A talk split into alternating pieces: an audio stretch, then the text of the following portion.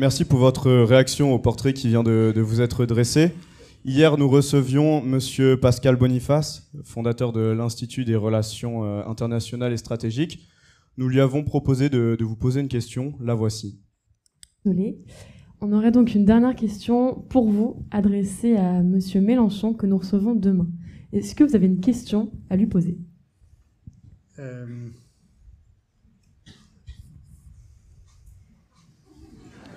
Oui, s'il est toujours opposé, euh, s'il est toujours opposé à l'avion du futur franco-allemand, et est-ce que c'est pas un moyen euh, de pouvoir peser par rapport aux États-Unis? Parce que si on n'a pas cet avion, est-ce que la France pourra le faire seule et est-ce qu'on va pas être balayé? Donc, est-ce que cet avion, je connais ses positions, enfin, par rapport à l'Allemagne, etc. Mais est-ce que euh, l'avion, l'avion du combat de futur, qui est négocié entre la France et l'Allemagne, n'est pas un moyen de lutter contre l'industrie militaire américaine qui le voit comme un concurrent. Bon, je commence par dire que j'ai beaucoup de respect pour Pascal Boniface, qui a fait la démonstration à de nombreuses reprises de sa capacité à résister aux pressions jusqu'aux plus odieuses qui ont été faites contre lui et son institut. Et euh, bon, nous nous connaissons, donc autant que tout le monde le sache. Euh, alors je réponds à sa question, j'espère que tout le monde ici est branché sur l'aviation. Euh, je suis contre euh, le fait qu'on fabrique un avion de combat avec euh, les Allemands, euh, pour plusieurs raisons, parce que l'Allemagne est un partenaire déloyal avec nous, Français. Quand nous avons confié Eurocopter à une direction allemande, on s'est fait immédiatement piller. quand nous avons fait Airbus ensemble, on a eu droit au commandement que vous connaissez et à un certain nombre de délocalisations absolument insupportables. Et surtout, quand nous avons fait ensemble la fusée Ariane, euh, non seulement l'Allemagne n'a pas réservé ses commandes de tir de satellite euh, à l'objet commun qu'est euh, la fusée Ariane, mais depuis, il a été décidé, il y a maintenant 15 jours, la délocalisation de la production des moteurs de la fusée, qui est une spécialité des ingénieurs et des techniciens français, en Allemagne. Donc je considère l'Allemagne comme c'est un partenaire, c'est évident, c'est notre voisin mais euh, qui n'a pas donné les signes de loyauté permettant d'avoir confiance dans le fait qu'une coopération ne correspondrait pas à un pillage de savoir-faire, ce qui est leur pratique coutumière. Pour ce qui concerne la fabrication d'avions, alors on l'appelle du futur, on, l'appelle comme on veut, hein. bref, il s'agit de mettre au point un nouvel avion de combat. Et soi-disant, c'est toujours le même prétexte pour contrebalancer celui-ci, celle-là, blablabla. Bla, bla. Euh, en réalité, ça se finit toujours de la même manière. Les Allemands euh, sont les moteurs en Europe de l'allégeance au système de l'OTAN. Alors vous avez le droit d'être favorable à l'organisation du traité de l'Atlantique Nord, c'est pas mon cas. D'abord parce que cette alliance euh, a été créée d'abord pour faire face à l'Union soviétique, dans une conception belliqueuse de la relation à l'Union soviétique. Euh, et qu'il n'y a plus d'Union soviétique, donc qu'est-ce que cette organisation du traité de l'Atlantique Nord euh, vient faire aujourd'hui pour mener des guerres en Afghanistan ou en Libye, où il n'y a pas trace d'Atlantique? Et où simplement nous suivons le convoi militaire des Nord-Américains. Donc je ne crois pas une seconde que les Allemands soient euh, dans l'idée de fabriquer un avion pour contrebalancer je ne sais quel avion euh, nord-américain. Dans ces conditions, je me souviens que la France est le seul pays européen capable de produire, pardon, c'est assez sordide, il s'agit d'instruments militaires, hein, euh, qui est capable de produire un avion de combat, c'est le Rafale, et il a été conçu d'un bout à l'autre par les systèmes français, euh, nos ingénieurs, nos techniciens, euh, le fabuleux logiciel Katia, qui est le plus grand logiciel de l'ère moderne, qui a été mis au point par la société Dassault Systèmes, et nous savons faire ça. Et cet avion reste un avion de pointe en tant qu'avion de combat. Alors après, il faudrait engager, ça c'est la première raison, je vous réponds franchement non. Et voilà pourquoi. Je ne crois pas à la sincérité d'un partenaire tel que la République fédérale d'Allemagne pour fabriquer un avion de combat. Et euh, vous avez intérêt à vous poser des questions avant plutôt qu'après. Je vous donne un exemple. Nous sommes les alliés de nos chers amis américains, et lorsque nous avons refusé d'aller faire la guerre avec eux euh, la deuxième fois en, Irak, eh bien, ils ont décrété, vous ne vous en souvenez pas, personne n'a fait attention, un embargo sur le matériel militaire.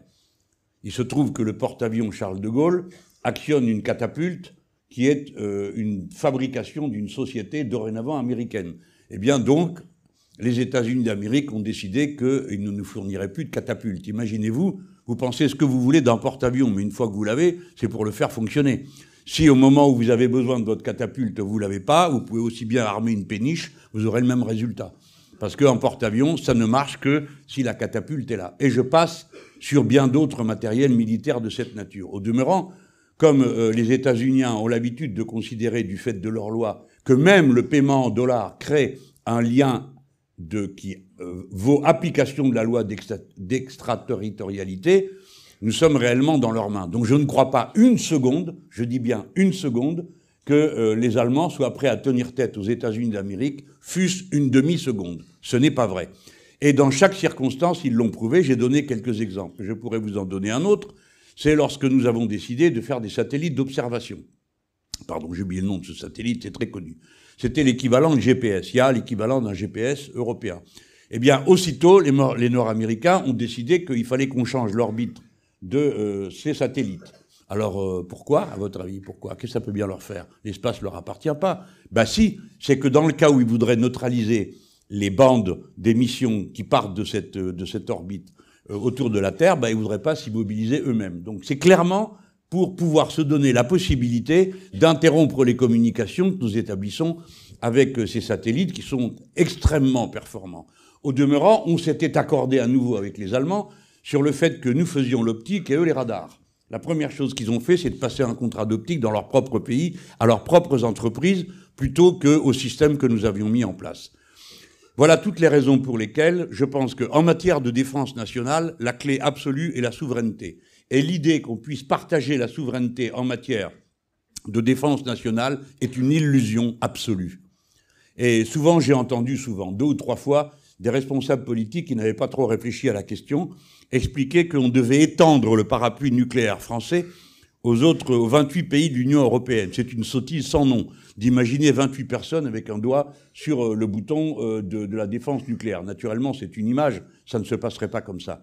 Mais c'est absurde, car ça nous ferait à nous obligation d'endosser absolument toutes les querelles de voisinage des 28 États membres, 27 moins nous, hein, des 27 États membres. Eh bien, pardon, mais j'ai pas envie de partager les querelles de voisinage avec les Étoniens, les Lituaniens, les Estoniens, qui sont en guerre ouverte absolue dans leur esprit avec la Russie, pour des raisons historiques euh, qu'on peut comprendre et apprécier.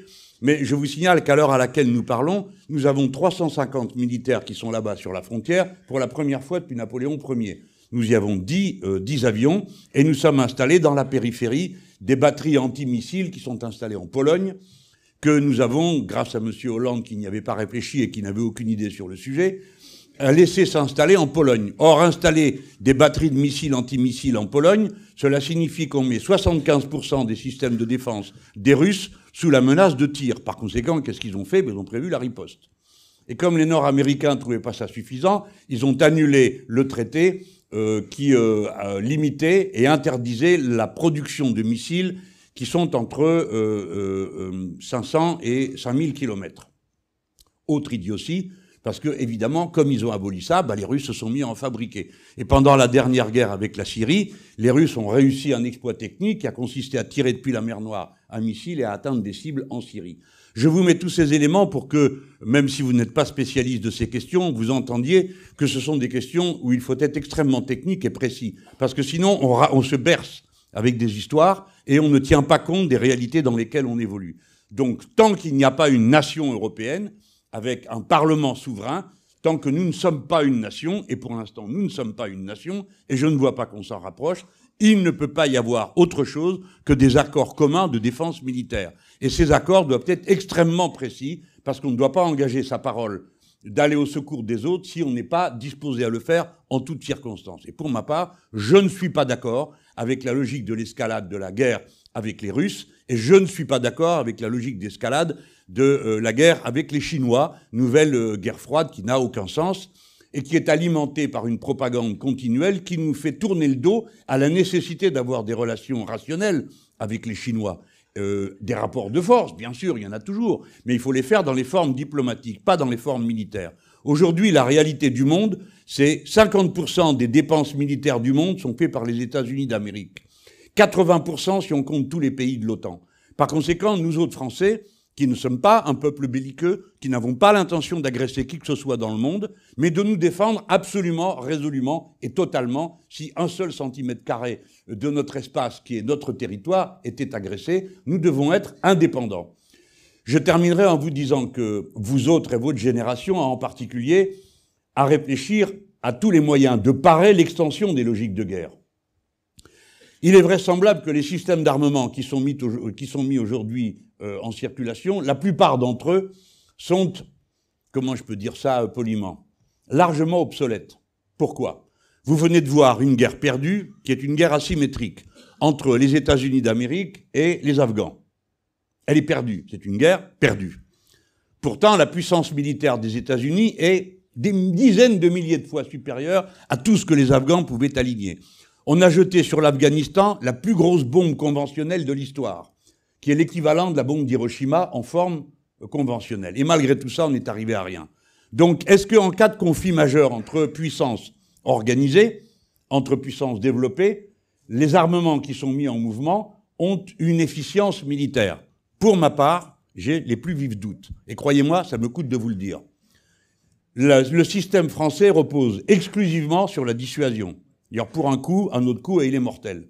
Naturellement, ça n'a pas la même signification pour nous Français, pour qui l'arme nucléaire est une arme stratégique, que pour un pays. Et nous, c'est simple, une arme stratégique, qu'est-ce que ça veut dire On tire, on tire bien sûr, hein, mais une fois qu'on tire, c'est qu'on est déjà fini, parce qu'on a été agressé.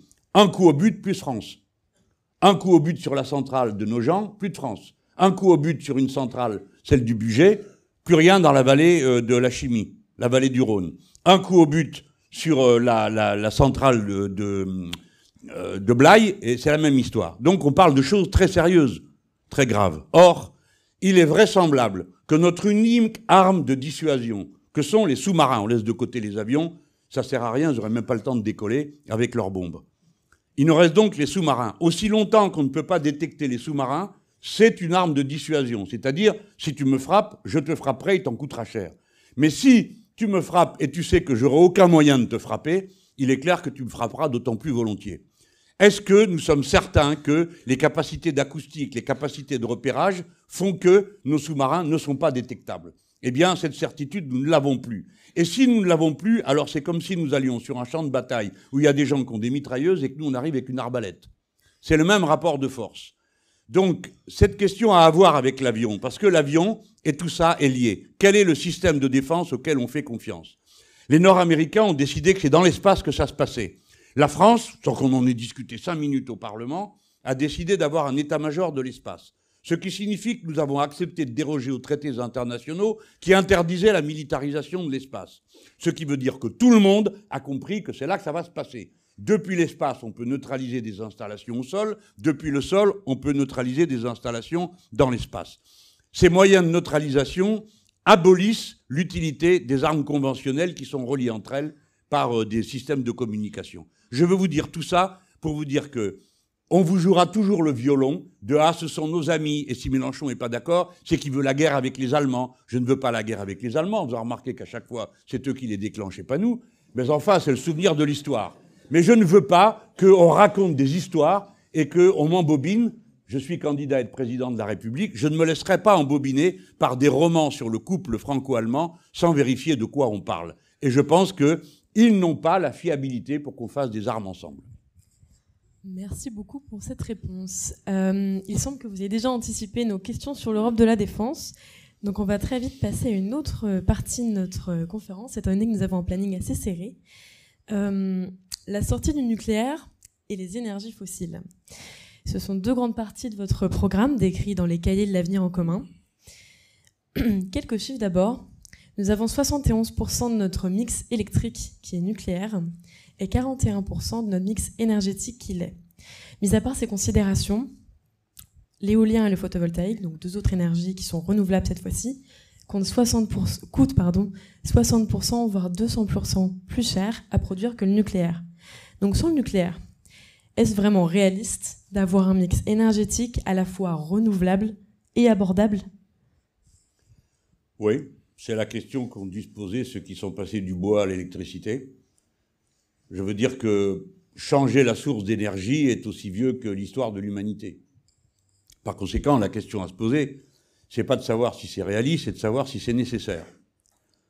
Nous avons créé un équipement nucléaire de haut niveau. Il y a 58 réacteurs dans le pays. Ceux qui l'ont fait ne l'ont pas fait euh, pour nuire aux autres, c'est le contraire. Donc il ne s'agit pas de leur jeter la pierre. Mais il s'agit de tirer la leçon du fait que c'est dangereux. Bien sûr, on peut se réconforter en se disant que la probabilité que ce soit très dangereux est faible.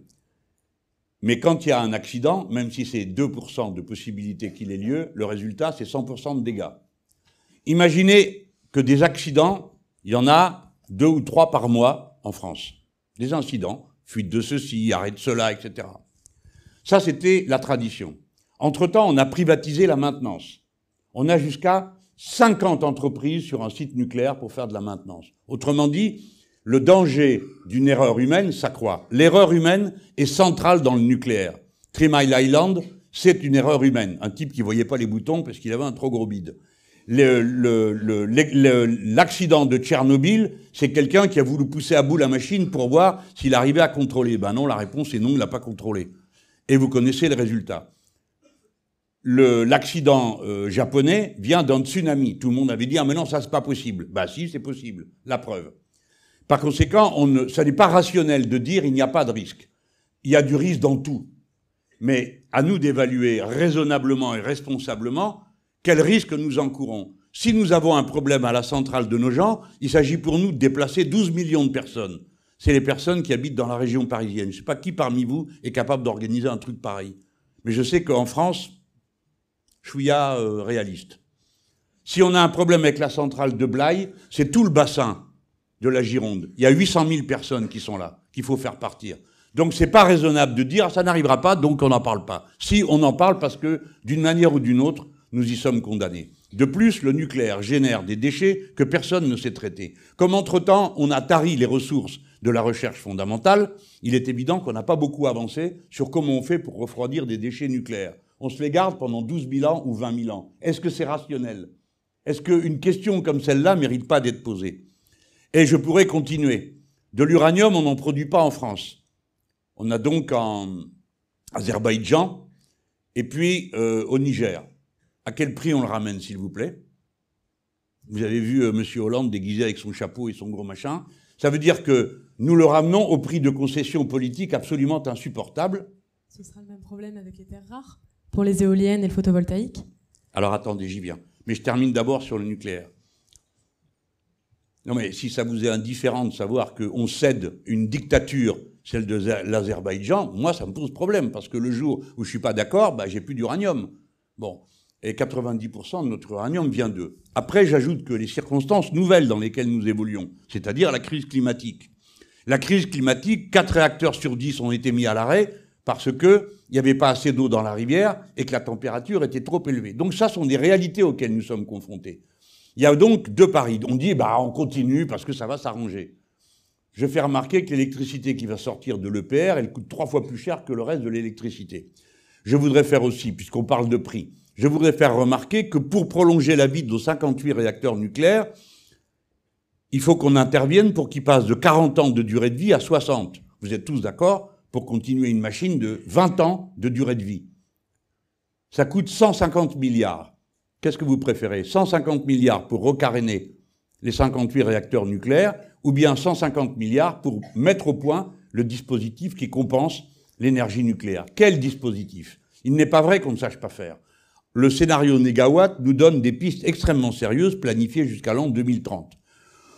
Moi, j'ai été amené en à faire ça tout de suite. Pourquoi? Parce que je ne veux pas qu'on enterre le projet et que euh, les différents lobbies qui sont là, qui représentent plusieurs dizaines de milliers de personnes, petit à petit euh, enterrent l'idée qu'il faut passer à autre chose. Et puis après, on vous a engagé, les premières dépenses sont faites, les premiers mètres cubes ont été coulés de ciment ou de, ou de béton.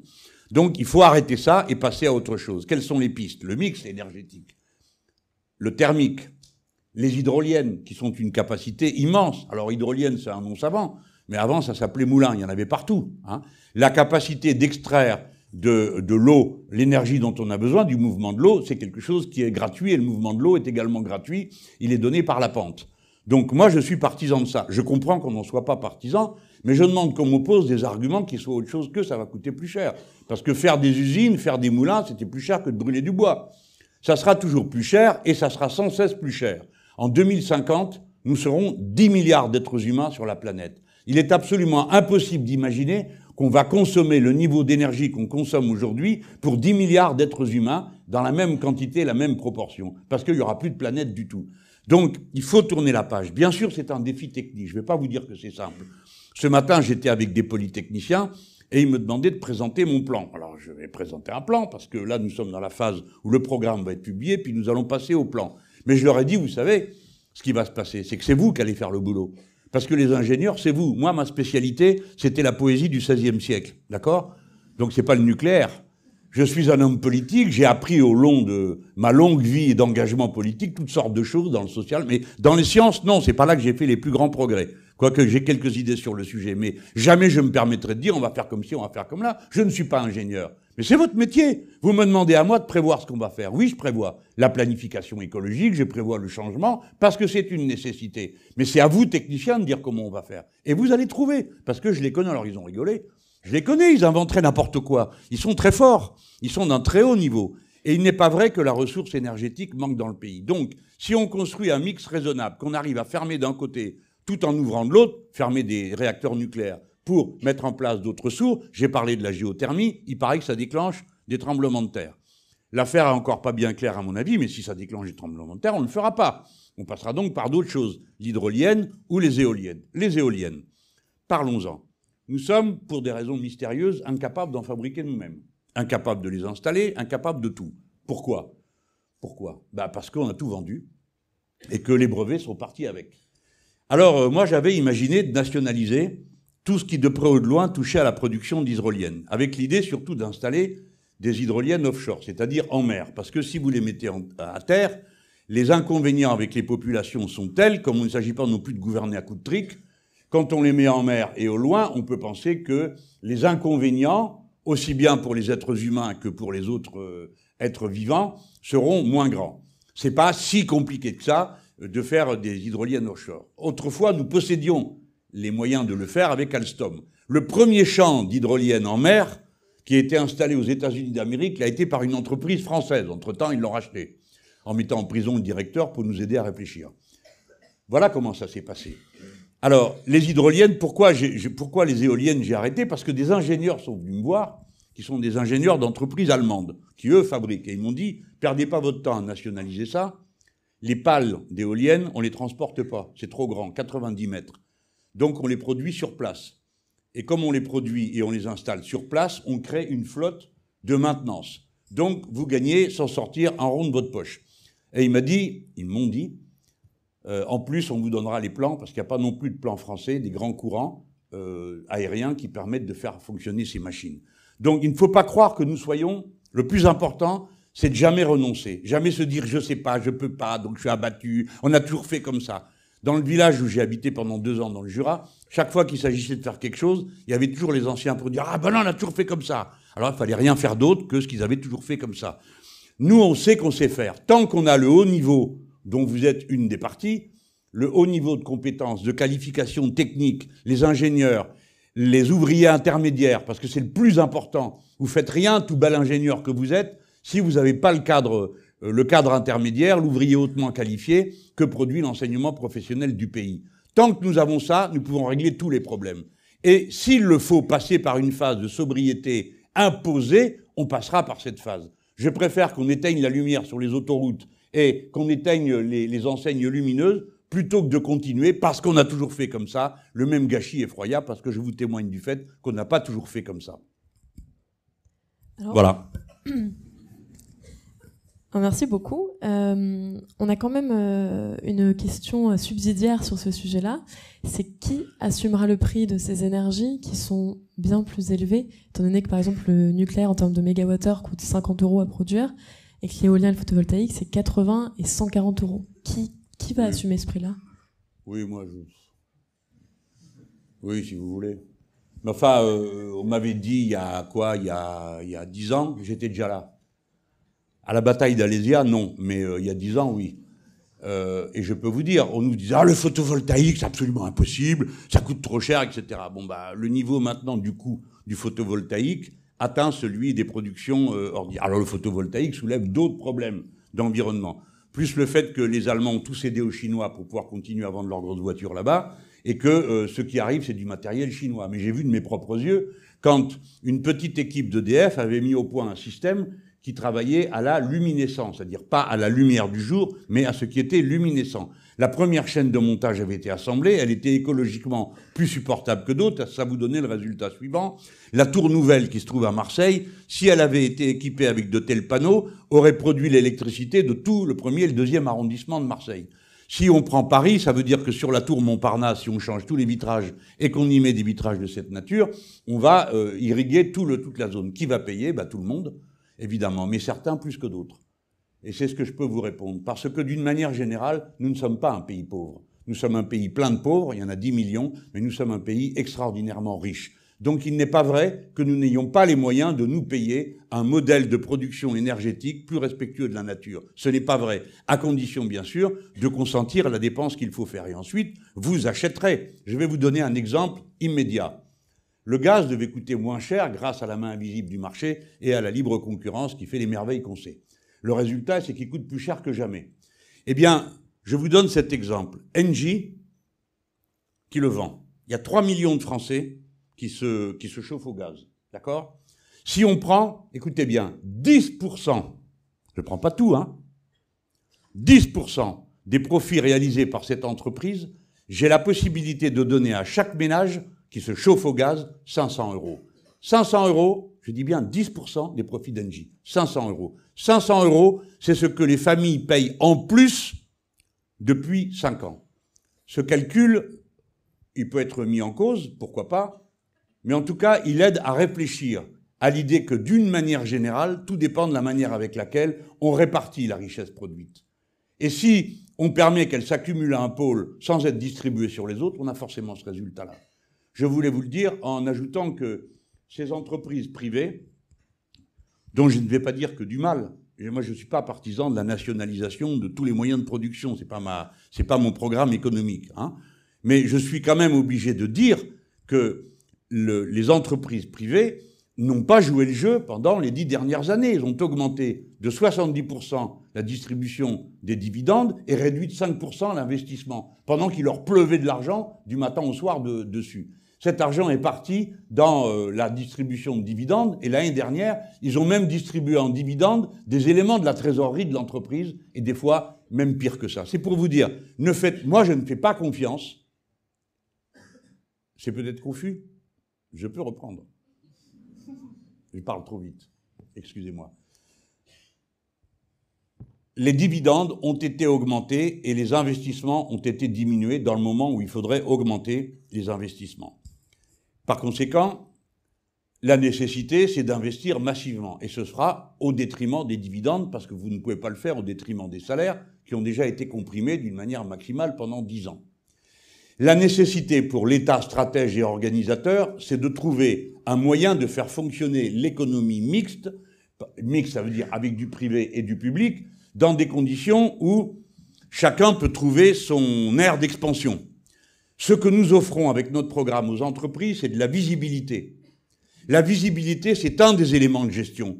Si vous ne savez pas dans quelle direction va aller l'action de l'État, ou si vous entendez dire que l'action de l'État sera sans objet particulier, comme ça a été le cas avec le crédit impôt recherche qui a été utilisé principalement par les banques, bonjour la recherche, ou bien le crédit, euh, le machin CICE qui a été mis dans le droit commun, qui était une part de la masse salariale qui venait en déduction euh, des, impôts. Ce sont des sommes faramineuses. L'État s'est appauvri volontairement de 38 milliards d'euros.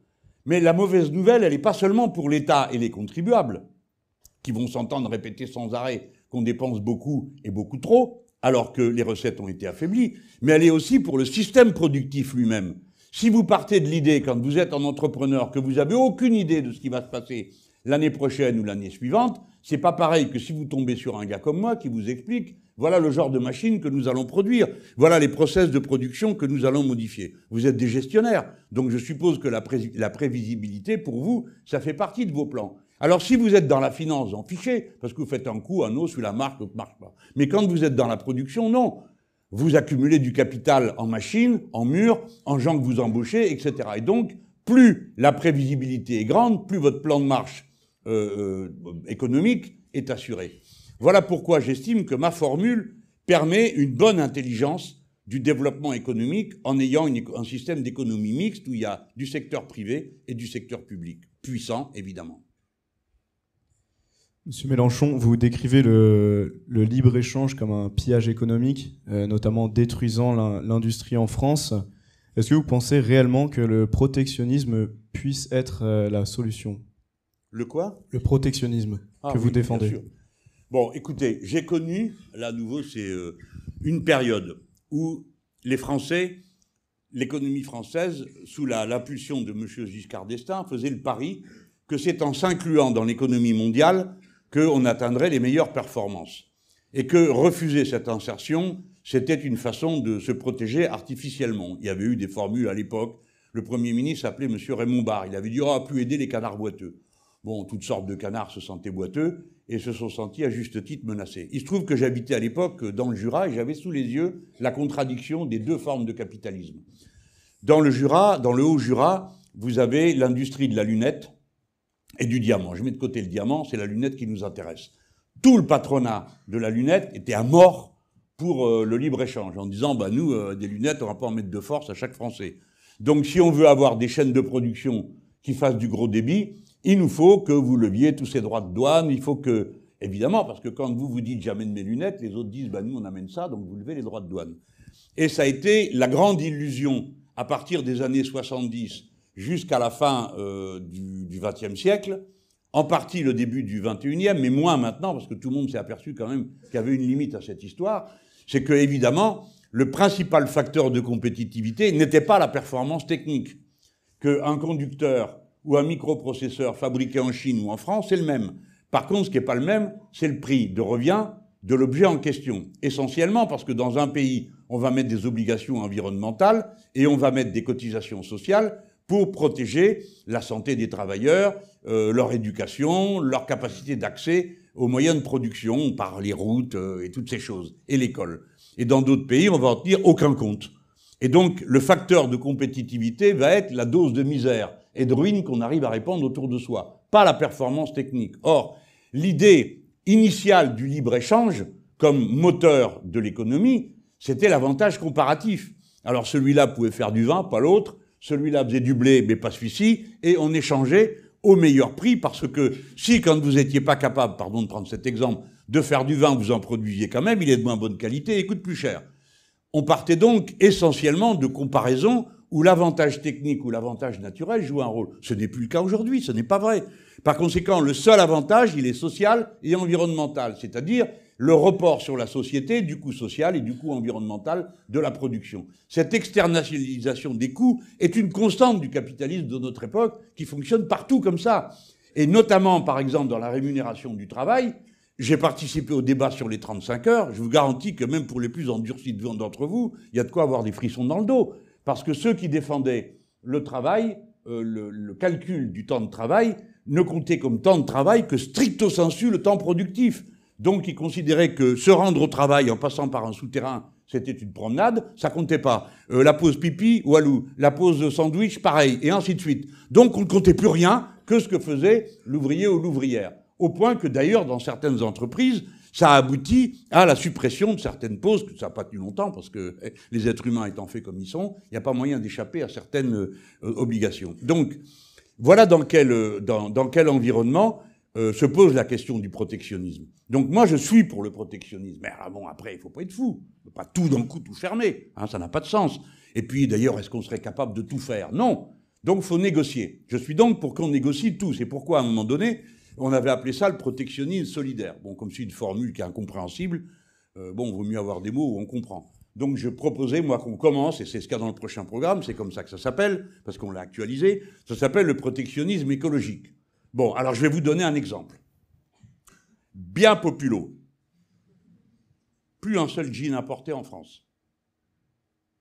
Pourquoi? Parce qu'un jean aujourd'hui, il se balade dans 12 pays avant d'arriver chez vous.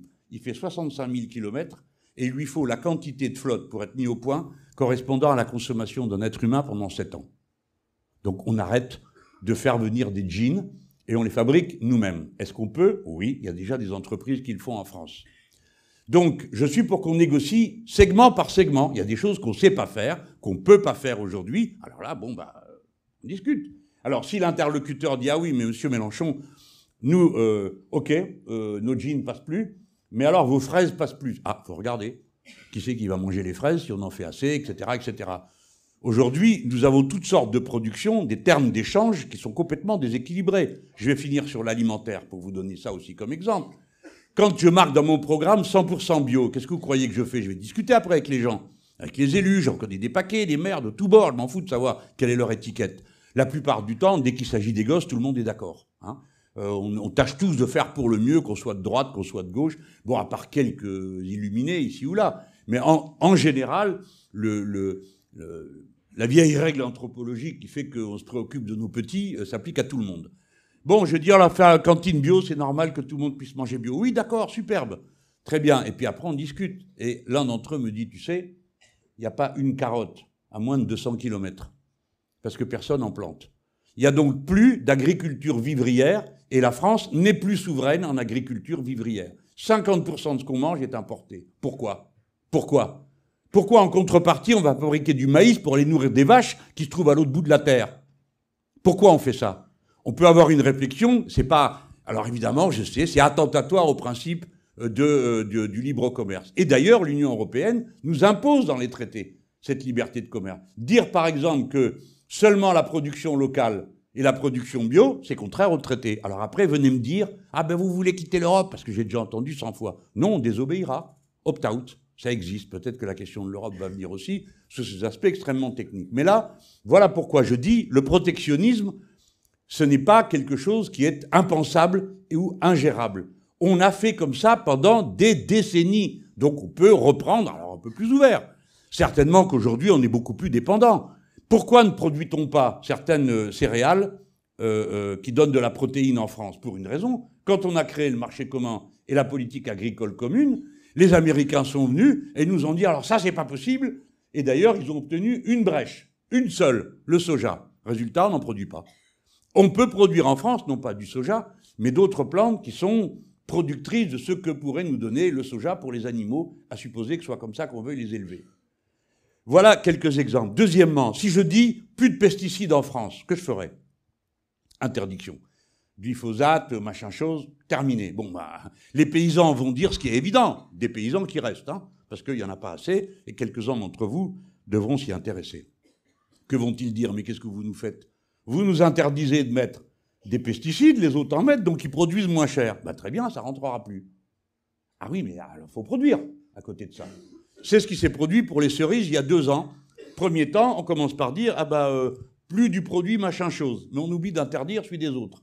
Donc maintenant, on interdit les importations, et donc, bah, à nouveau, il y a un marché pour la cerise. Vous payez un peu plus cher. Très bien. Très bien. Je veux dire, ça aussi interpellé cette, euh, cette notion que moins cher, c'est mieux. Pourquoi? Pourquoi moins cher, c'est mieux? Moins cher, ça n'existe pas. Vous le payez quelque part.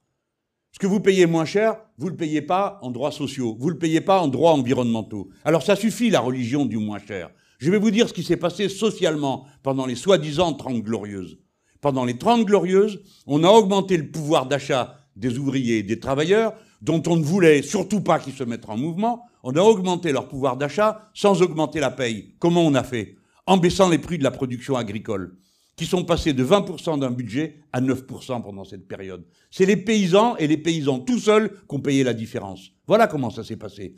Par conséquent, si le prix de la nourriture augmente, eh ben vous devrez gagner plus. C'est la raison pour laquelle j'ai dit depuis le début qu'augmenter le SMIC, c'était écologique. Parce que ça conduit à la possibilité d'acheter de meilleure qualité. Alors, j'attends bien sûr qu'on me démontre le contraire, qu'en payant les gens toujours moins, ils vont pouvoir consommer des choses toujours meilleures. Parce que ce n'est pas vrai. Ce n'est pas vrai. Les gens ne se nourrissent pas d'une alimentation qui a conduit au développement, en même pas 20 ans, une augmentation de 46% des diabètes dans ce pays et des épidémies d'obésité, c'est lié exclusivement à la malbouffe. Et ça coûte, parce que après tout, il faut toujours parler de chiffres sans s'occuper des êtres humains, ça coûte 8 milliards aux caisses d'assurance maladie. Alors si vous aimez les chiffres, en voilà un qui devrait faire réfléchir à l'idée que ça coûte moins cher, que les gens se nourrissent mieux, à la condition qu'ils soient mieux payés, et à la condition, je finis là-dessus, qu'il y ait des paysans. Parce que une des difficultés sur laquelle peut buter mon plan, et mon programme, c'est qui va le faire? C'est une grande question. J'ai vu beaucoup de mes amis au pouvoir dans d'autres pays du monde. Alors on décidait toutes sortes de choses, ça tombait bien, il n'y avait personne pour le faire. Nous, nous avons la chance d'avoir une organisation des qualifications qui nous permet de faire à peu près tout. Mais dans l'agriculture, non. Il nous faut 400 000 paysans, même si je baisse, ça fait 300 000 paysans. Mettons 300 000 paysans de plus. Aujourd'hui, il y a moins de paysans qu'il n'y a d'étudiants. Mais vous pouvez pas aller voir quelqu'un, je vais vous dire, vous, je vais pas aller comme ça dans la rue, dire 1, 2, 3, 4, 5, toi tu es paysan, 1, 2, 3, 4, 5, toi tu vas à la terre. Non, c'est pas possible. Il va falloir que vous ayez envie d'y aller, parce que sinon vous ferez pas bien le travail. Et puis parce qu'on n'est pas dans une société autoritaire. Il faut donc que les gens aient envie d'y aller. Vous pouvez pas dire aux gens, ben écoutez, là-bas, tu as une vie de chien. Hein, alors tu es un homme, il n'y a pas une femme qui veut venir vivre avec toi, parce que c'est une vie qui n'est pas intéressante. Et si tu es une femme, pareil pour ce qui est du matou. Voilà. Alors, c'est ça, plus pas de vacances, plus pas de ceci, pas de cela, et après tu t'arraches les cheveux parce que tu passes plus de temps à aller à la cueillette des subventions que à faire de l'agriculture. Ça, c'est pas possible. C'est pas possible. On convaincra personne d'aller faire ça. Par contre, des salaires décents, une capacité d'avoir des roulements au travail, la priorité à l'agriculture vivrière, voilà les priorités absolues. Il faut que la France retrouve sa souveraineté alimentaire il faut qu'on ait la quantité de carottes, de poireaux, d'artichauts, de patates, de tout ce que vous voulez, dont on a besoin pour nourrir les Françaises et les Français, et surtout nos petits.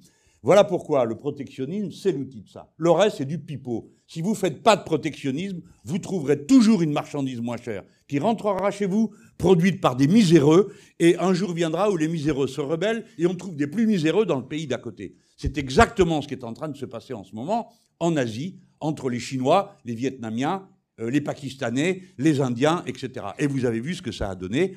Euh, la plus grande grève générale du monde a eu lieu aux Indes. Elle vient d'avoir lieu. On n'en a pas parlé une seule seconde ou que ce soit dans quelques médias que ce soit, parce qu'on est tellement européocentré que le pays le plus peuplé de la planète, c'est aujourd'hui l'Inde, hein, n'intéresse personne quand il y a 250 millions de gens qui sont en grève générale, notamment des paysans. Et pourquoi le sont-ils? Ben Parce qu'on leur a dit, c'est la concurrence libre et non faussée, les petits. Alors on ouvre les frontières et arrivent toutes sortes de produits agricoles qui tuent sur place toute économie locale. Et quand vous tuez, ça veut dire des dizaines de gens qui doivent quitter le village, qui vont à la ville, croupir, et qui ensuite émigrent, etc., etc. C'est-à-dire, les fléaux modernes ont pour origine la destruction des sociétés et la destruction de leurs structures sociales, qui sont toutes liées aux cycles fondamentaux de l'activité humaine. Voilà.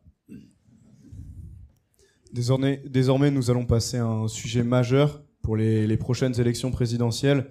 En effet, dans un récent sondage de l'IFOP, publié en avril 2021, euh, les enjeux sécuritaires influeront 86% des votes des Français. Est-ce que vous estimez qu'il y a un réel problème fondamental d'insécurité en France? Et si oui, comment y remédier?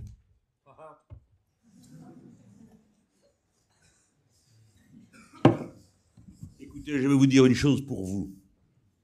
Ne supportez pas qu'on vous prenne pour des imbéciles, quelles que soient vos opinions politiques.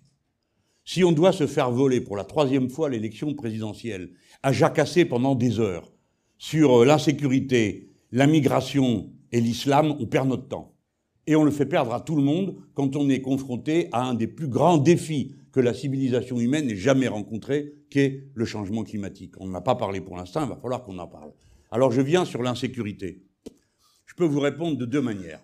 La première, qui sera de vous dire de quoi parlez-vous De quelle insécurité Les violences physiques C'est de ça dont on parle. En partie, oui. Sinon quoi? Globalement ça, oui, mais euh, on peut... Mais Vous n'allez quand même pas me dire que l'insécurité financière euh, vous pose un problème. Non, on pensait pas à ça. C'est à moi que ça en pose un. Non, pensez aux agressions physiques, au vol et aussi les violences envers les femmes. Voilà. Alors on va déjà séparer les violences envers les femmes de toutes les autres. Parce que la nature des violences qui sont faites contre les femmes a un ressort d'une extrême puissance dans un fait culturel qui est antérieur à la société politique, qu'est le patriarcat. Par conséquent, la manière de lutter contre cet aspect de la violence est beaucoup plus exigeant que n'importe quelle autre forme de police.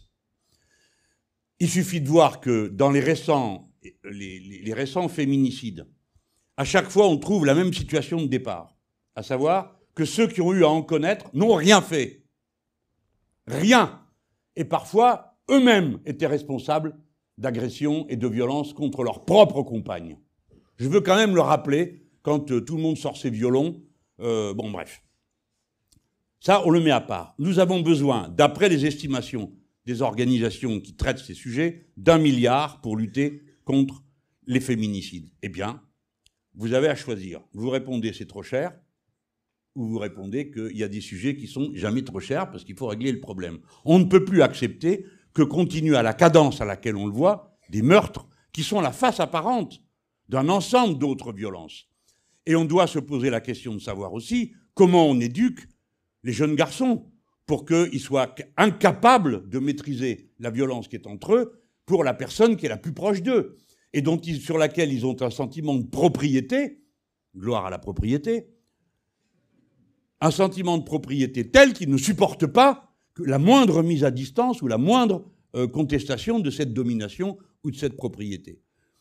J'ai appartenu à une génération et à un milieu culturel, les Méditerranéens, où être un garçon, c'était tu pleures pas.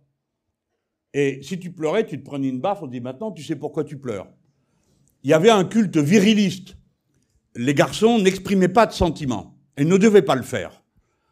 Je sais le prix qu'on paye de ça, après, quand on est un homme, comme ils disent. Hein. Il faut se rendre compte que le stéréotype masculin est aussi contraignant, envahissant, limitant, mutilant que d'autres stéréotypes. Jamais autant que le stéréotype féminin, parce que le stéréotype féminin, c'est un stéréotype dominé. Donc depuis le début jusqu'à la fin, il n'est question que de domination. Donc ça, c'est un problème qui n'est pas seulement euh, statistique, euh, pas seulement de violence, de police, non c'est un problème de la forme de la civilisation au moment où nous sommes. Qu'est-ce qu'on décide de faire? Si on décide de bifurquer, il faut qu'on mette à contribution les scientifiques qui ont été le plus méprisés, les sociologues, les ethnologues, les anthropologues, qui eux tous ont des clés de réponse, qui peuvent nous permettre, les psychologues, ça va de soi, qui peuvent nous permettre de savoir où le problème est, comment il se constitue et comment on arrive à ça. Parce que non, ce n'est pas un acte naturel de tabasser à mort sa compagne. Non, ce n'est pas un acte naturel de l'assassiner. Il faut donc que toute une série de facteurs soient mis en mouvement, et c'est ces facteurs qui nous intéressent, et la manière de les interrompre. Ça coûte un milliard, paraît-il. Si ça coûtait deux milliards, on les trouverait. Ça coûte ce que ça coûte, mais ça ne peut pas continuer. Parce que la violence qui est là, elle contamine toute la société. La même origine de la violence va venir sur d'autres sujets et contaminer les comportements. Je viens aux autres formes de violence. Alors évidemment, là, ça y va hein, en ce moment. Alors vous avez euh, des gens comme M. Zemmour qui vous expliquent que c'est des quartiers entiers, des gens qui par leur religion ont une vocation personnelle euh, tabasser, tuer, voler, piller, euh, que sais-je encore. Tout ça n'existe pas. Si vous comparez les violences physiques aux autres problèmes d'insécurité, vous serez surpris. Et ne croyez pas que je cherche à biaiser. Je ne suis pas en train, si peu que ce soit, d'excuser quelque violence que ce soit. Mais alors j'interrogerai un système qui nous fait passer une loi par an sur la sécurité, le terrorisme et l'immigration, qui la plupart du temps sont reliés par un même fil d'explication par ceux qui déposent ces lois. Une par an en moyenne depuis 30 ans. Et comme moi, je suis euh, parlementaire depuis fort longtemps, je les ai tous vus passer mais j'en ai jamais vu une seule fois venir nous faire le bilan de la précédente loi et dire ça, ça valait rien du tout. Ça, ça, toujours moins de liberté, toujours plus de contrôle, toujours, toujours, toujours. Et quel résultat? Eh bien, ça marche pas mieux qu'avant. Et ils disent que c'est pire. Donc, ils devraient s'interroger. Comment est organisée la police? Ça vaut la peine d'y réfléchir. Et c'est pas être anti-flic que de contester une organisation défaillante. On l'a fait et on le fait tous les jours à propos des enseignants. Ils font trop ci, pas assez ça, ceci, cela même pour la santé. Mais alors dès qu'il s'agit de police, c'est terminé. La raison s'éteint et tout le monde, tremblant de peur devant le syndicat des commissaires de police ou du syndicat des officiers ou du syndicat Alliance, ferme sa grande bouche ou va défiler avec eux. Je ne le ferai pas. L'utilisation des forces de police est totalement stupide. 5000 personnes pour la police judiciaire, 7000 pour les, les bacs, c'est-à-dire pour des gens qui sont censés faire du flagrant délit. 60% de leur activité est occupée à contrôler combien vous avez de barrettes de shit dans votre poche. 60% du temps de travail et des interpellations qui sont faites. Tout ça est absurde du début à la fin. Évidemment, pour qu'ils se tiennent tranquilles, on n'arrête pas de leur céder des trucs. Vous êtes dans un pays ou un capitaine de police, c'est quand même déjà un grade, qui a donc fait Bac plus 3. Il est cadre A, d'accord? Bac plus 3, euh, en principe, euh, et c'est vrai, c'est des gens qui ont quelque chose dans le crâne.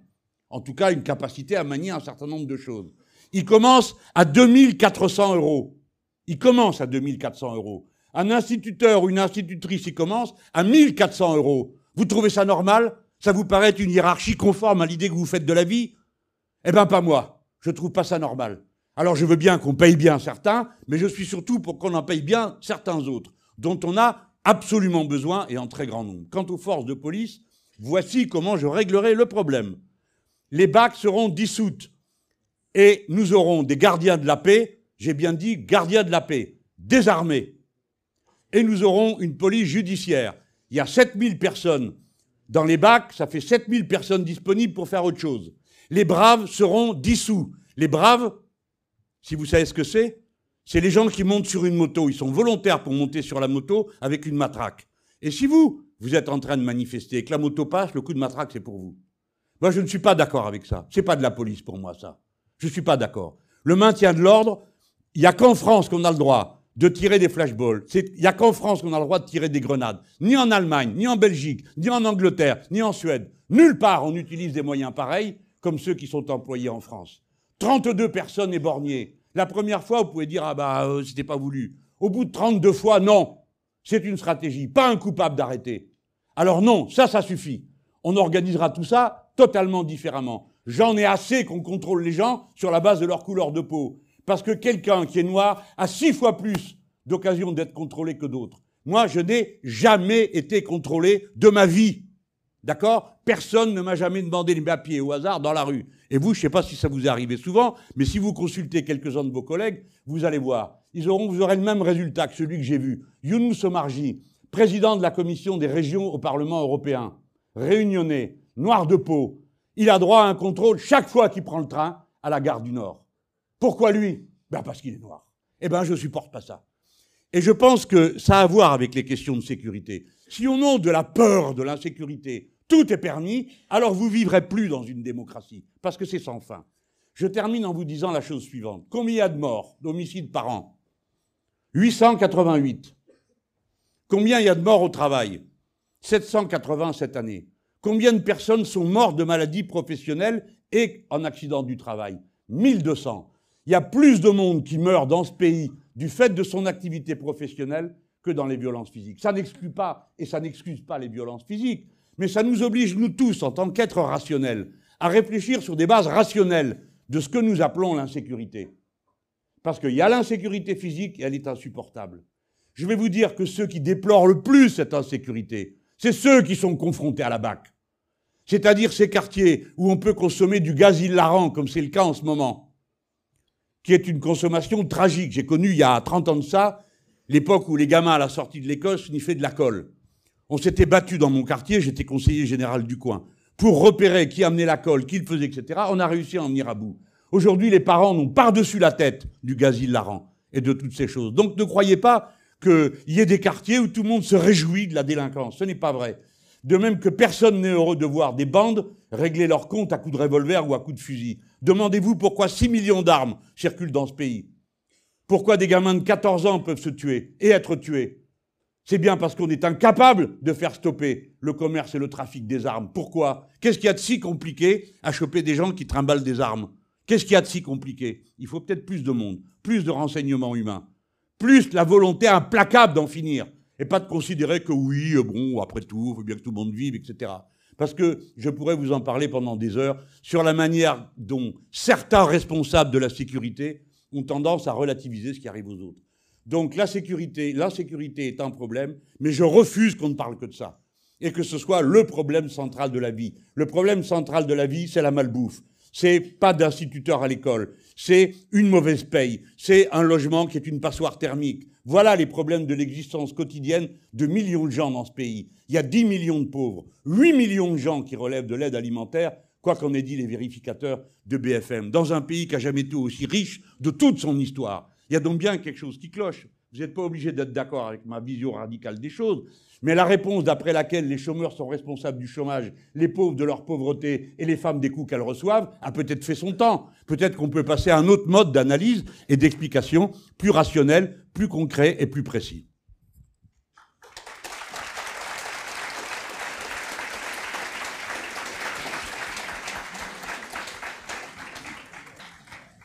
Merci beaucoup pour cette réponse. Pardon, hein, je me passionne. Hein. Vous êtes loin, alors je parle plus fort.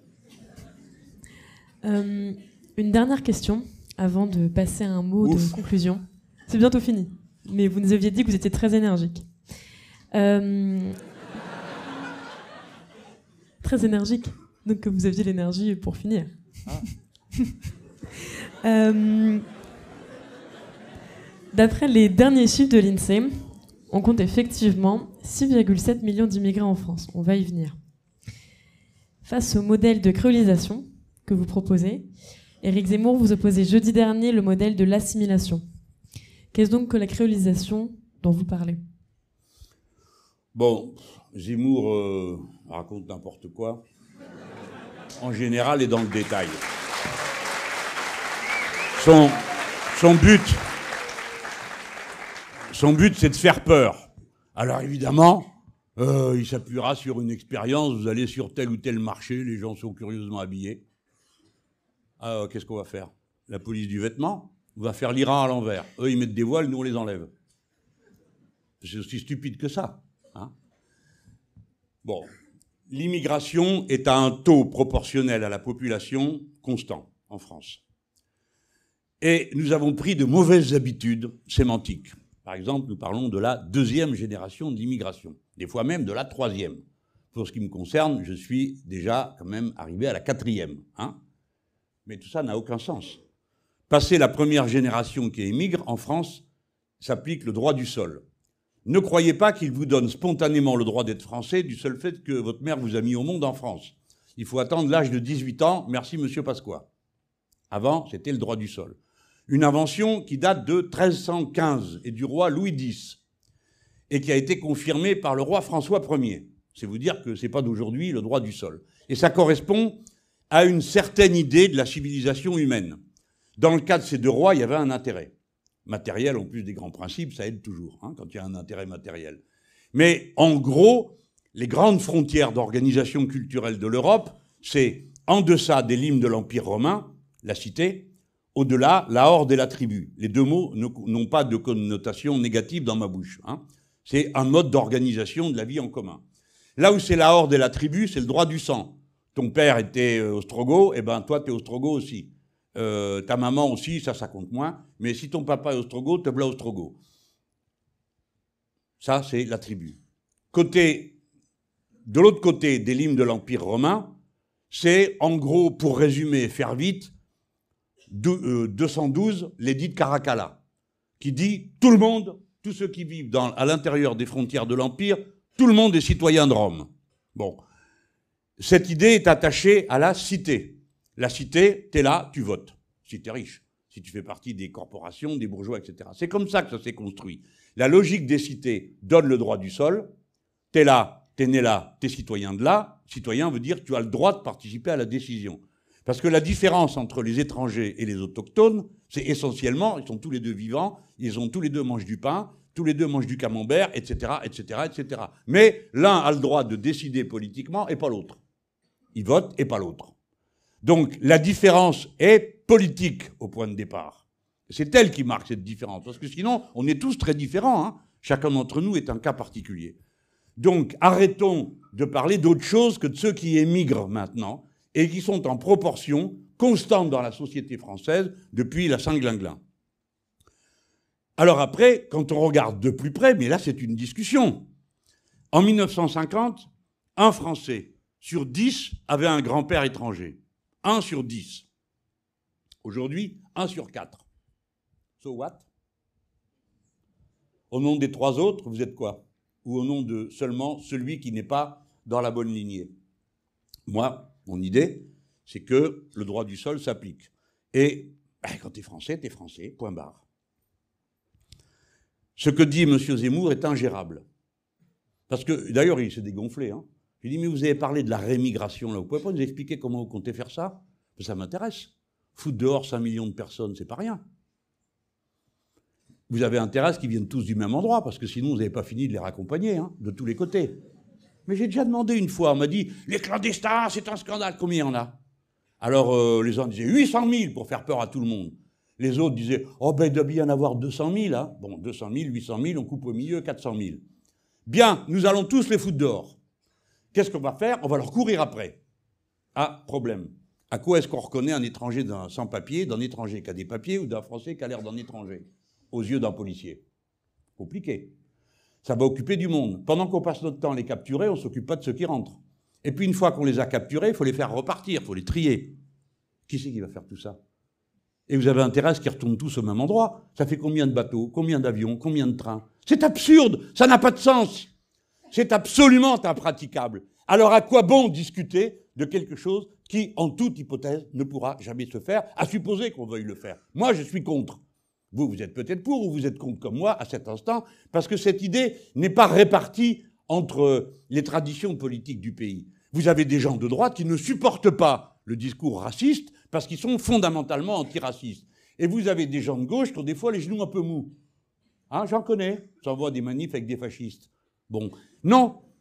Donc c'est pas, la latéralisation n'est pas si tranchée qu'elle en a l'air. Je ne céderai jamais. Pas seulement parce que mes ancêtres étaient de pauvres diables euh, venus du fond de l'Andalousie ou euh, de la Sicile, hein, pas que ça, mais parce que c'est la négation d'un principe auquel je crois fondamental, qui est la base de l'humanisme et du républicanisme français, à savoir que les êtres humains sont semblables quant à leurs besoins, donc égaux en droit. Alors évidemment, certains droits euh, ne sont pas étendus à tout le monde. J'en suis d'accord, je ne suis pas en train de dire qu'on va supprimer les frontières, les passeports et les visages, j'ai jamais dit ça. Certains, oui, tiennent cette position. Ce n'est pas du tout mon avis, pas du tout mon avis.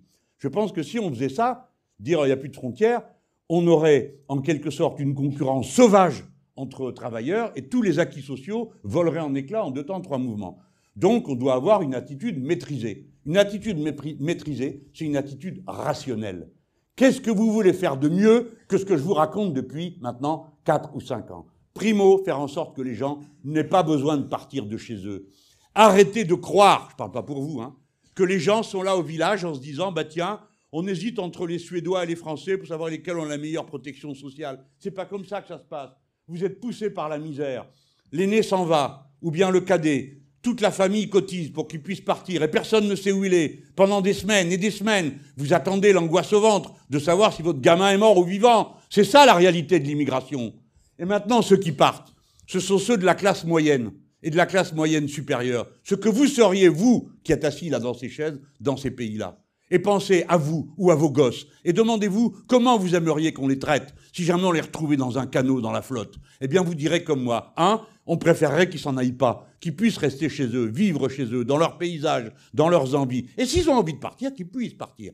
Et quand ils sont partis, alors les traiter en frères humains. Et je n'ai rien d'autre à dire que ça qu'il faut traiter ces semblables comme ces semblables, et pas comme des animaux, des objets, en les mettant dans des cages avec des gosses pendant trois mois, comme on vient de le décider, puisque maintenant, on peut maintenir en prison avec les parents des enfants pendant trois mois. Voilà ce qui a été décidé. Alors, j'admets qu'on ne soit pas d'accord. Je comprends parfaitement. Et qu'on puisse m'accuser d'être euh, un rêveur. Mais je demande quel est le réalisme de ceux qui passent leur temps à foutre la trouille à tout le monde et qui sont incapables de dire ce qu'ils feraient le cas échéant. Alors Madame Le Pen peut inventer tous les référendums qu'elle veut. À un moment donné, elle se brisera sur une réalité humaine. Et pire, alors je ne sais pas lequel des deux est le, est le, plus méchant et le plus mauvais, Monsieur Zemmour qui veut qu'on réémigre les gens, mais qui veut faire réémigrer Ceux qui ont un grand-parent, deux grands-parents, un papa ou une maman qui n'est pas de la bonne nationalité à ses yeux Qui? Alors il dit, ah, les Asiatiques, ça s'assimile. Parfait, il n'en a pas rencontré depuis longtemps. Il n'a pas été dans le 13e arrondissement de Paris. Qu'est-ce que c'est que cette histoire? Je viens maintenant, assimilation, créolisation. La créolisation, c'est pas une ligne politique, c'est pas un projet politique. Ça vous plaît ou pas, vous vous créolisez? Tout seul, ça se fait tout seul.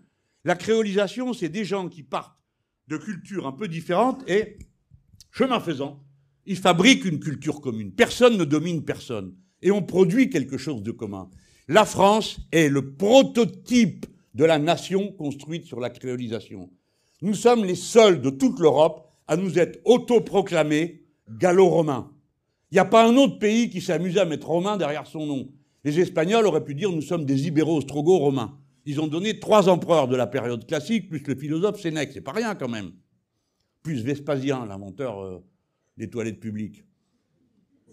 C'est pas lui qui l'a inventé. Mais c'est lui à qui on doit la formule, parce que les gens disaient oh, quand même, c'est un peu dur, des toilettes publiques payantes. Et Vespasien a répondu l'argent n'a pas d'odeur. C'est de là que ça vient. Hein. Je dis ça parce qu'on est dans une école de commerce, comme ça, ça vous stimule.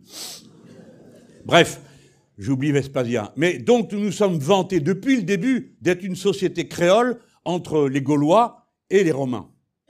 Et je, suis élu de Marseille, comme vous le savez. Le mythe fondateur de Marseille, c'est un marin grec qui vient et qui épouse la fille du chef qu'il a choisi, lui, plutôt que tous les autres qui étaient très intéressants, Gaulois qui étaient là. Et donc, on donne le site à. C'est un mythe, bien sûr. Peut-être qu'il a une réalité. Mais ce sont des symboles de l'identité française. Les Français n'ont jamais mis comme condition la couleur de peau. Ils ne pouvaient pas, ils sont de toutes les couleurs. Les Français, depuis je ne sais pas combien de temps. C'est pas la religion, il y en a cinq. On s'est entretués comme des fous pendant trois siècles entre catholiques et protestants. Quant aux juifs, on avait l'habitude de les persécuter, donc personne ne le mentionnait. Mais c'est en 1400 que les juifs de Toulouse payent pour ne plus être giflés une fois par an. Parce qu'une fois par an, on giflait les juifs. Ça faisait partie du folklore local.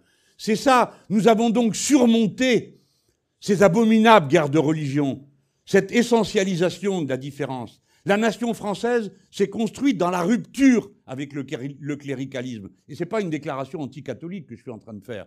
Les premières bastons, c'est avec Robert le Pieux, c'est en 600, lui il a cédé.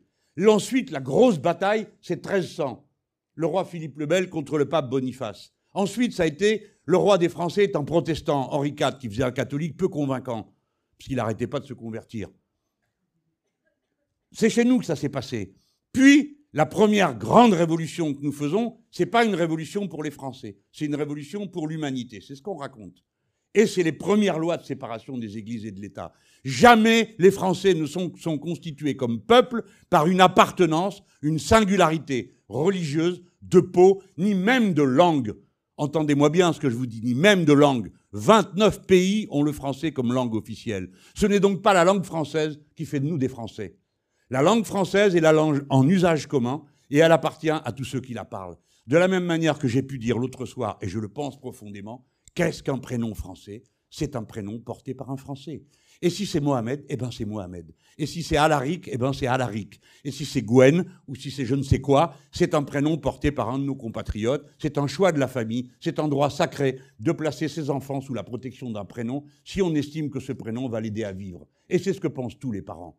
Voilà pourquoi moi je ne lâcherai pas un millimètre de terrain. Je ne veux rien savoir. Cette ligne politique ne nous mène nulle part. La politique que je propose, c'est celle qui tient et part du fait que, premièrement, intégration. Lui, il dit non, c'est assimilation. Intégration, ça veut dire que les gens, eh ben, ils trouvent leur place dans la société. Ils vont faire ceci, ils vont faire cela, ils vont avoir une activité utile, un travail.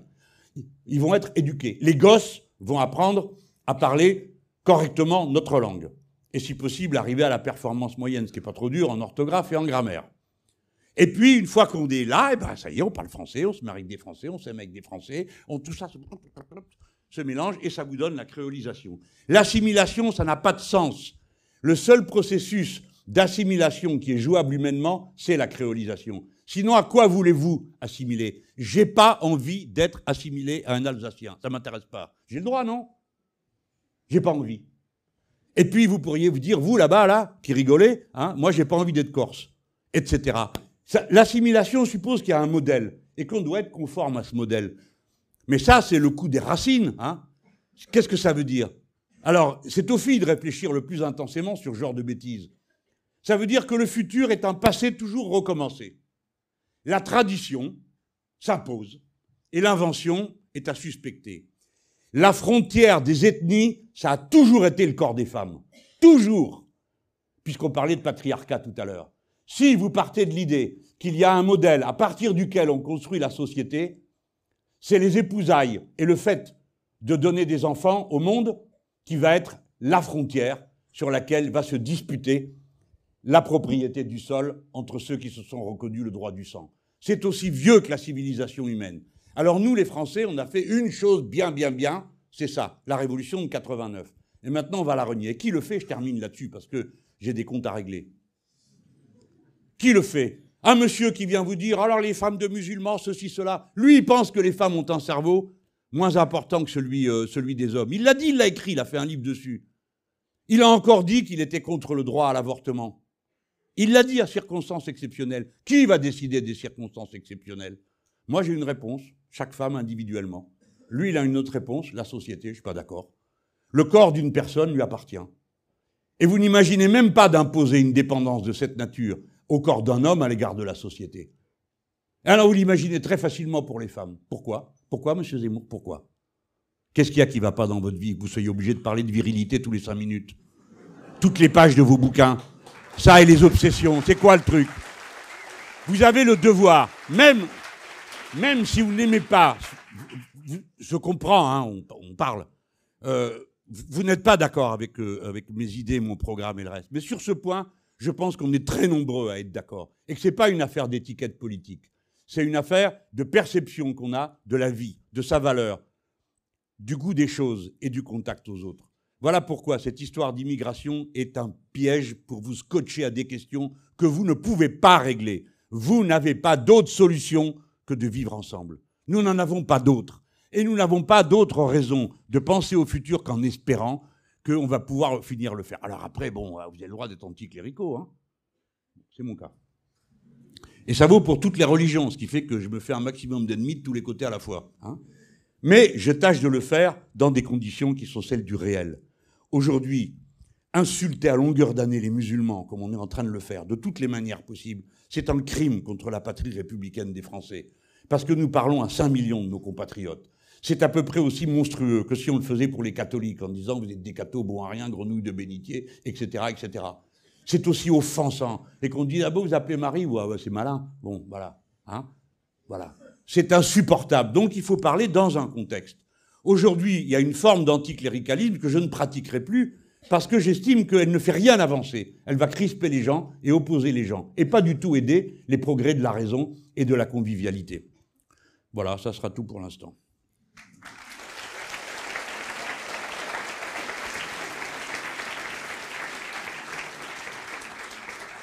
Merci pour vos réponses. Euh, juste avant de passer aux questions du public, euh, comme convenu en début de conférence, nous vous, nous vous laissons la parole quelques instants. Ah bon? Si vous le souhaitez. Des risques, là, hein. non, j'ai un petit défi intellectuel pour vous. Voilà, partout où je passe, je le raconte, comme ça, ça fait réfléchir. Nous sommes entrés dans, avec le changement climatique dans une ère absolument nouvelle. Aucune autre génération n'a eu un défi pareil devant, devant elle. Je m'étends pas, je pense que vous êtes tous à peu près au courant sur les conséquences de ce changement. Le climat est un système métastable et il a changé parce que ses conditions initiales ont changé. Mais nous ne savons pas, il, il est commencé et il est irréversible. On peut en limiter les effets, on peut espérer, mais on n'est plus en état de l'empêcher parce que euh, l'inertie fait que ce système euh, est lancé sur un certain nombre de paramètres comme le réchauffement, euh, la quantité de gaz à effet de serre dans l'atmosphère, etc., etc. Changement a lieu, il est irréversible. Et il provoque, parmi bien d'autres effets, je vous laisse tous les catastrophes naturelles, tout ça. Une question nous est posée, en tout cas pour les responsables politiques. Nous sommes entrés dans l'ère de l'incertitude structurelle tous les savoirs traditionnels sont pris à revers. Pourtant, c'est le moment où on en parle le plus des savoirs traditionnels. Ils sont pris à revers dès qu'il s'agit de la nature.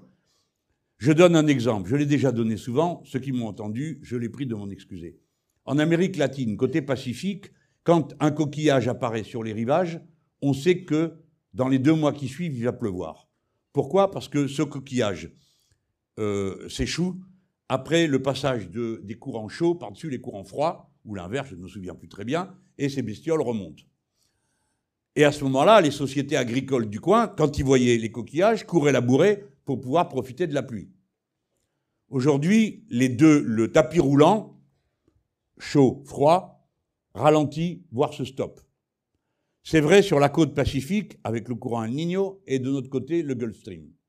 Ça veut dire que tous les savoirs traditionnels fondés sur l'observation des cycles de la nature sont pris à revers. Les mêmes causes ne produisent pas les mêmes effets. Si le coquillage apparaît, ça ne veut pas dire du tout qu'il va pleuvoir dans deux mois. La chaîne des causes et des effets, telle qu'elle pouvait être analysée par les savoirs traditionnels, est rompue.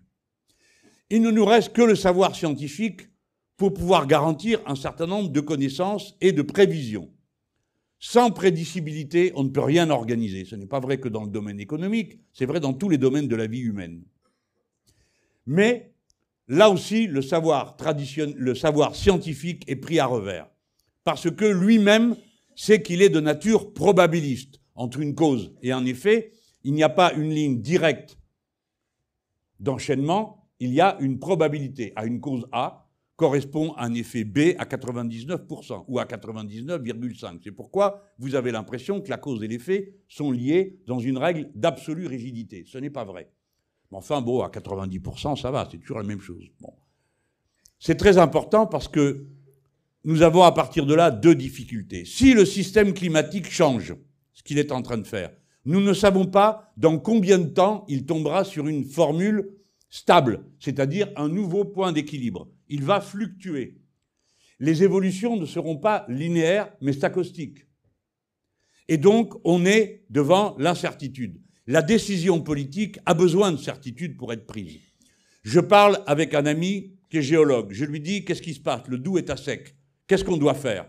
Réponds J'en sais rien. Lui, c'est quand même toi le géologue. C'est pas moi. Oui, il me dit bien sûr. Je lui dis Est-ce qu'on peut arrêter l'imperméabilisation des sols? Il me répond Bah oui, tu peux faire ça si tu veux, mais c'est pas sûr que ça suffise ou que ce soit adapté.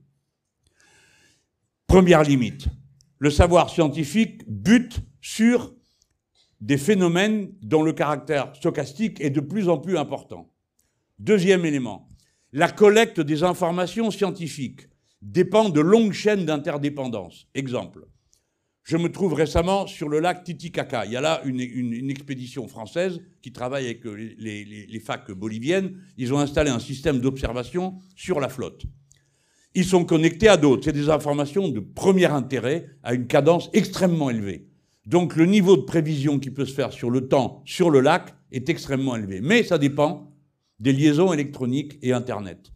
Si cette liaison est coupée, ils sont coupés des autres informations qui leur permettent d'établir une prévision scientifique. Donc, le changement climatique peut avoir un impact sur les conditions dans lesquelles les savoirs scientifiques vont être établis par les, appareils qu'on installe et transmis, sans lesquels de tels savoirs ne sont pas disponibles. Vous entrez donc dans une ère d'incertitude. Pour le philosophe que je suis, l'intérêt de l'affaire, si j'ose dire, après avoir tourné ça dans tous les sens, il se trouve que pour des raisons qui me sont personnelles, je me suis intéressé à ces phénomènes non linéaires dans les années 90, parce que comme j'ai découvert que contrairement à ce que je croyais, le déterminisme n'était que probabiliste. Eh bien, maintenant, si vous n'êtes plus sûr des formes que les choses vont prendre, de la série des événements. Il ne vous reste plus qu'une certitude. Savoir ce que vous voulez. Si vous décidez que quand toutes les installations ont sauté parce qu'on a eu un épisode climatique tumultueux, comme dans le sud du pays, ça va se multiplier, vu que la mer Méditerranée se réchauffe plus vite que les autres mers du monde. Et que donc, des pluies diluviennes tombent sur une nature qui n'en a jamais reçu autant, et en plus complètement imperméabilisée, beaucoup imperméabilisée, dans toutes sortes de zones. Eh bien, tout va donc s'écrouler. Alors vous choisissez, qu'est-ce qu'on fait? Et vous ne savez pas s'il va repleuvoir. Et vous ne savez pas si euh, ça va pas recommencer dans trois mois, ou dans un jour, ou dans huit jours. Vous pouvez décider que, ben, ma foi, la première fois, on nettoie et on répare, la deuxième fois, débrouillez-vous. Et la troisième fois, quelqu'un va dire, écoutez, moi, j'en ai marre de vos histoires, je mets ma propre station, euh, j'ai oublié le nom, le machin, mon groupe électrogène, hein, parce que moi, je me débrouille tout seul. Euh, le gros malin de la série. Il sait juste que pour avoir du carburant, on dépend aussi de chaînes d'interdépendance, les pièces de rechange aussi, et tout le coup de chi. Tout pareil. Mais enfin, il peut le croire. Et puis, il n'y a plus d'eau potable parce que les canalisations ont sauté, donc je me mets mon propre réservoir. Donc, vous avez un choix qui est purement moral, philosophique, autant que politique. Chacun pour soi ou tous ensemble. Le collectivisme ou l'individualisme, vous voyez, je ne dis pas l'égoïsme, il ne faut pas froisser ceux qui pourraient être de cette famille, hein, Qu'est-ce qui va se mettre en œuvre? C'est une question morale et philosophique. Si l'électricité est rompue, je la répare autant de fois qu'il faut. Si la canalisation d'eau est rompue, je la répare autant de fois qu'il faut pour que tout le monde, absolument tout le monde, puisse avoir de l'eau, tout le monde puisse avoir de l'énergie, électrique à sa disposition. Mais je pourrais aussi bien dire, bah, euh, vous n'avez qu'à vous mettre ailleurs, hein, puisque c'est là euh, que ça se passe mal, vous n'avez qu'à partir ailleurs. C'est-à-dire faire euh, la logique habituelle. Le chômeur est responsable de son chômage, le pauvre de sa pauvreté, et l'inondé de l'inondation. C'est des principes de philosophie et de morale. La morale et la philosophie redeviennent au premier plan des facteurs objectifs de la décision politique et de la décision humaine. Aucun d'entre nous ne peut passer à côté de cette réflexion. Qu'est-ce qui compte le plus pour lui? La vie que nous avons en commun ou celle qu'il va essayer de tirer d'affaire? Et vous autres, vous avez plus de responsabilités que d'autres parce que vous faites partie de ce qui est considéré comme l'élite. C'est-à-dire vous faites partie de ceux qui dirigent, de ceux qui décident. Et votre manière de vous comporter, de répondre à ces questions morales et philosophiques ont un impact dix fois plus grand que d'autres catégories qui ne seront pas dans les fonctions de commandement qui vont être les vôtres. Et donc, il faut que dans les enseignements et dans votre propre pratique de l'existence, vous gagnez en épaisseur humaine. Gagner en épaisseur humaine, ça veut dire des arts, des lettres, de la musique, de la réflexion philosophique et de la réflexion morale.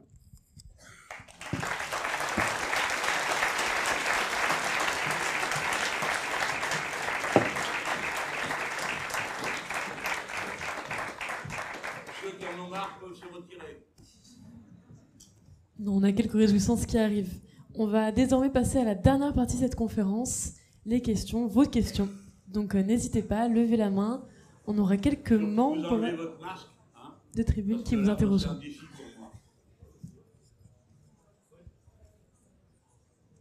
Bonjour Monsieur le Ministre.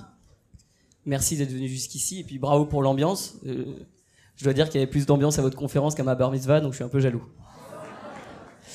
Euh, je voudrais vous faire réagir sur une anecdote qui m'est arrivée assez récemment et qui est assez euh, réelle pour savoir ce que vous en pensez. Ça va être court. La dernière fois, je suis sorti de mon entraînement de rugby et je voulais aller rejoindre mes amis au bistrot.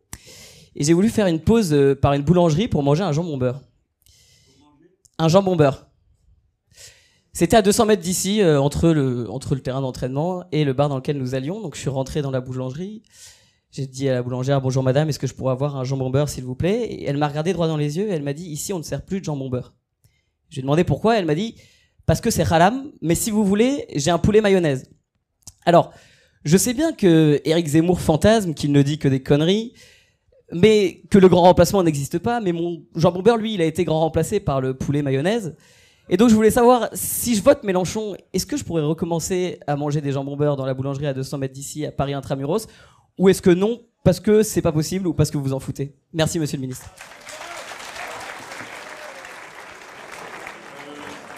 Dans la rue, là, c'était pas halal, hein, c'était cachère, la rue. là. Pardon.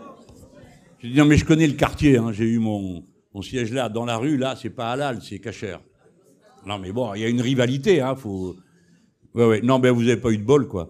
Euh, ça, c'est la première leçon que je tire de votre anecdote. Alors, est-ce que moi, président, vous pourrez avoir du jambon beurre? Bah, euh, s'ils en vendent, oui, hein. Euh, mais c'est pas moi qui vais décider que euh, on va fabriquer du jambon beurre ou pas. Qu'est-ce que vous voulez? C'est la liberté du commerce, hein, après tout. C'est une école de commerce ici. Alors après, ce que je peux faire, je peux être un peu sournois, je me mets d'accord avec vous, hein, et on décide de bloquer le prix du jambon beurre et d'augmenter celui du poulet à la mayonnaise. On va déséquilibrer la liberté de, de l'offre. Non, euh, il est évident que que voulez-vous, euh, si les gens se mettent à ne plus vouloir faire ceci ou cela pour des raisons euh, religieuses, euh, c'est bien dommage. Et moi, je suis pas pour ça. Mais oui, on va devant leur porte et on mange du jambon. Mais eh, sinon, dites-moi ce qu'on fait. Ouais, attendez. Mais moi, je suis. Attendez, je comprends ce que vous voulez me dire. Hein. Je plaisante, vous-même, vous plaisantiez, vous avez dit que c'est une anecdote plaisante. Bon, alors, alors j'apprends pour ce qu'elle est, une anecdote plaisante, je vous réponds. Qu'est-ce que vous comptez faire? Je vais quand même pas aller de boutique en boutique, envoyer mes Pandores, dire ah là, il n'y a pas de jambon beurre, comment ça se fait? Vous êtes en suspect. Bon, et puis après, euh, le vendredi, je vais aller dans le restaurant, dire quoi? Il n'y a pas de viande, il n'y a que du poisson? Bigot. Bon, on peut pas. Alors, ce qu'il faut faire, c'est qu'il y ait des gens comme vous, hein, je sais pas moi, qui vont dix fois dans la boutique et qui disent ah, Je voudrais un jambon beurre, il n'y a que du poulet mayonnaise, berk Et vous partez. Et vous revenez avec votre copine, avec votre copain, avec euh, qui vous voulez. euh, bon. Mais ça s'appelle l'offre de la loi et de la demande. C'est moi qui dois expliquer un truc pareil ici? Ah, bah bon, alors. Alors, répondez-moi. Maintenant, pour être sérieux, pour être sérieux, Moi, je réponds franchement. Vous, qu'est-ce que vous dites qu'il faut faire Moi, je dis qu'il faut assimiler les gens qui viennent parce que quand on vient dans un pays, on s'adapte. Attendez, j'ai pas entendu. Non, mais attendez, prenons au sérieux la réponse. Cet homme répond, il a réfléchi. Donnez-lui le micro, s'il vous plaît. Vous voulez bien que moi j'arrive à entendre, sinon j'entends rien du tout. Moi je, moi, je pense que la réponse euh, à ça, c'est que, c'est que quand on vient dans un pays, on s'assimile et qu'on s'adapte aux règles du pays dans lequel on est accueilli. Et que donc, même si on n'est pas d'accord pour servir du jambon, je voudrais pas la forcer, mais qu'elle se dit j'arrive en France, le jambon beurre, c'est le sandwich le plus vendu tous les ans en France. Bon, ça a été doublé par le burger, bien sûr, mais bon, avant c'était ça peut-être que ce serait le moment de lui dire vous venez en France, il n'y a pas de problème, mais quand vous venez en France et que vous êtes boulangère, vous servez des jambons beurre à ceux qui vous en demandent parce que c'est la culture. Moi, ce serait ça ma réponse. Non, mais attendez. Il faut entendre. Moi, je comprends ce que vous voulez me dire. Sauf que c'est tout simplement pas réalisable. Parce que les juifs de France ne mangent pas de jambon beurre. Et les juifs de France sont français depuis plus de 1000 ans. D'accord? Et c'est comme ça, ça fait partie de la religion. De même, moi, j'ai été élevé dans la religion catholique le vendredi, on mangeait pas de viande, on mangeait du poisson. Alors, à quoi dois-je m'assimiler? Alors après, vous dites, quand les gens viennent, il vaut mieux qu'ils vivent comme les autres. Bah oui, il vaut mieux, mais vous pouvez pas leur imposer. Et si nous commençons à dire aux gens, vous rentrez en France, si euh, vous mangez du jambon beurre, honnêtement, autant leur dire, écoutez, on veut ni de musulmans ni de juifs dans notre pays, sans oublier ceux qui sont végétariens. Bon. Donc, c'est pour... Non, mais c'est pour ça, moi, je, comprends ce que, vous voulez dire. Parce qu'il y a des gens qui se sentent en insécurité quand ils ont l'impression que ce à quoi ils sont habitués n'a plus lieu. Et, c'est vrai que c'est déstabilisant. Mais la réponse, elle est forcément rationnelle. Vous voyez bien qu'il n'y a pas de réponse rationnelle à un sujet comme celui-ci. Vous pouvez dire, il vaudrait mieux que. Personnellement, je vois un tas de choses qui vaudraient mieux que. Mais qu'est-ce que j'y peux? Rien. Ce que je peux faire, c'est par la contagion, l'exemple, bon, voilà. Ne croyez pas que la peur du jambon beurre soit réservée euh, aux musulmans, euh, parce que non, c'est un peu plus compliqué. Voilà, je, sais que je ne vous ai pas répondu, mais vous non plus. Alors donc, euh, un partout, vous ne savez pas quoi faire, et moi non plus. Alors, comme je ne suis pas un fanatique du jambon beurre, ça me manque moins qu'à vous. Hein. Quant au poulet mayonnaise, le poulet oui, la mayonnaise non, c'est très mauvais pour ma ligne.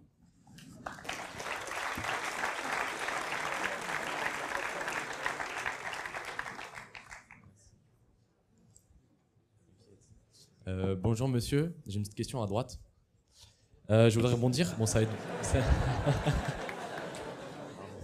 Euh, je voulais rebondir un peu sur tout ce que vous nous avez dit.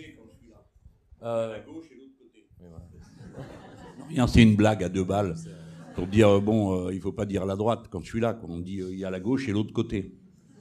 Ça vaut rien, je suis d'accord. Allez-y. On a démarré au jambon beurre, alors on y va quoi. Hein.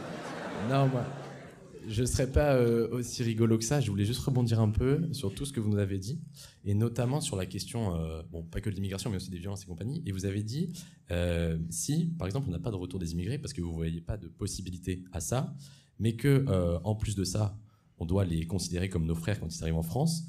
quand on voit aujourd'hui que ces personnes qui arrivent en France, pas tous, mais pas mal, arrivent en France et leur culture, leur culture euh, vient avec eux et ils se, je ne vais pas dire ils s'assimilent pas parce que vous n'aimez pas ce terme, mais ils ne s'intègrent pas à notre culture. Et en plus de ça, vous voulez qu'on désarme et qu'on réduise les effectifs de ceux qui viennent maintenir une sécurité à la fois dans ces zones-là, mais aussi en France.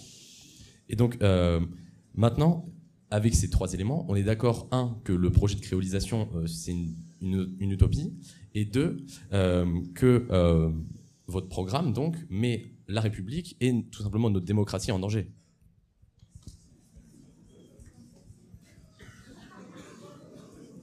Euh, j'ai pas compris pourquoi je mets la démocratie en danger, parce que pour l'instant, ceux qui la mettent en danger, c'est ceux qui réduisent les libertés, et sauf erreur, c'est pas les immigrés.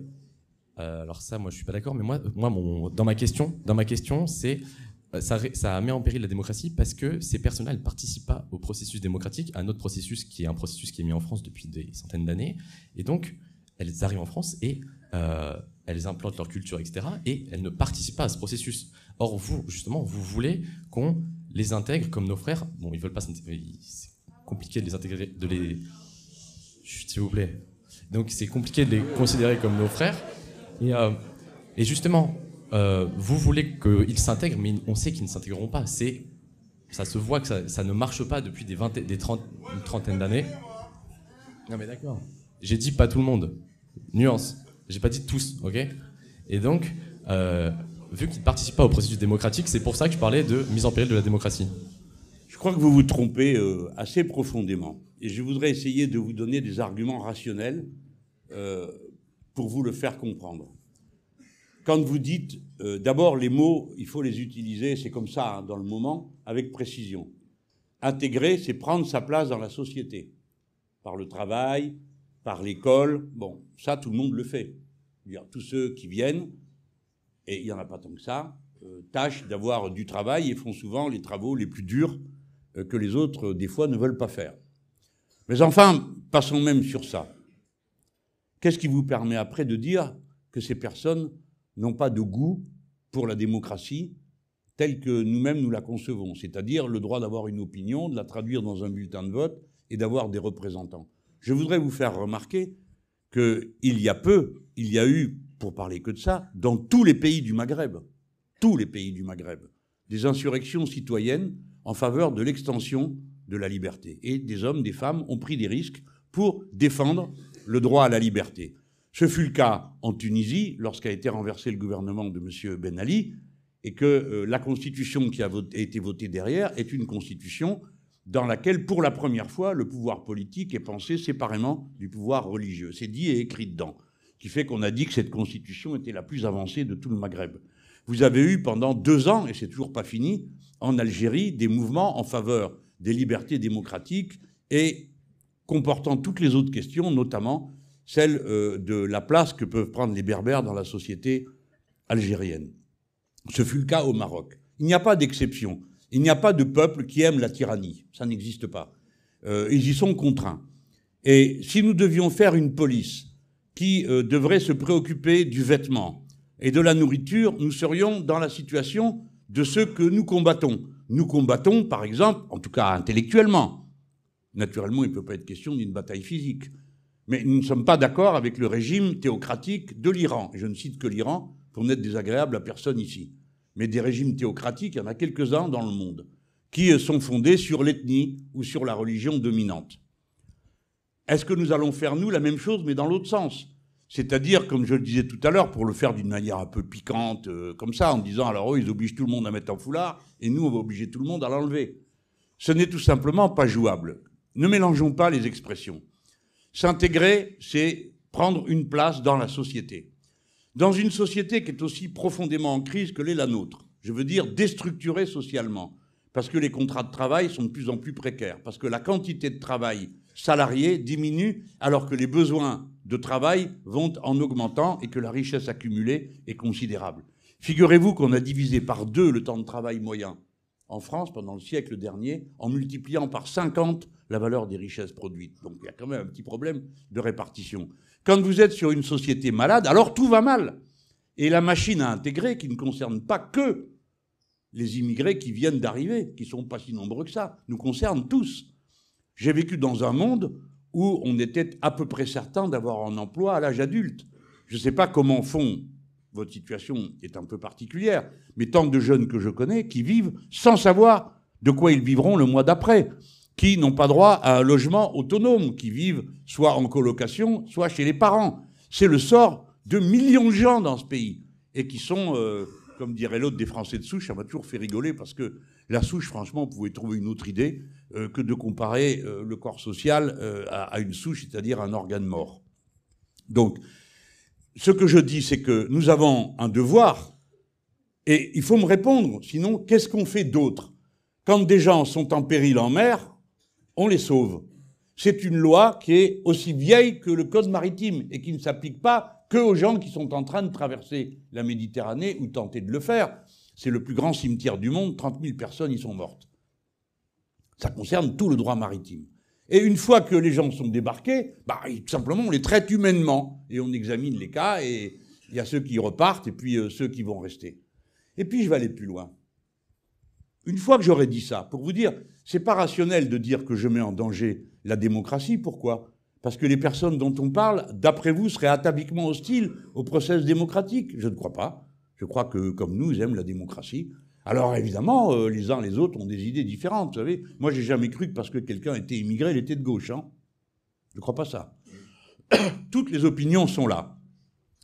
Et dans certains secteurs, il y a une prédominance de l'opinion religieuse en relation avec le fait que toutes les autres structures collectives se sont effondrées et que les personnes qui s'occupent des autres personnes sont souvent motivées par des raisons religieuses. Il faut essayer chaque fois de comprendre de quoi on parle. Pour autant, ça ne fait pas, d'après moi, de la religion le lien nécessaire à la cohésion d'une société. Je n'ai jamais été d'accord pour qu'on proclame que l'Europe aurait des racines chrétiennes, euh, ni même que les racines euh, soient la seule partie intéressante d'un arbre. Moi, je crois plutôt au feuillage qui est tourné vers la lumière.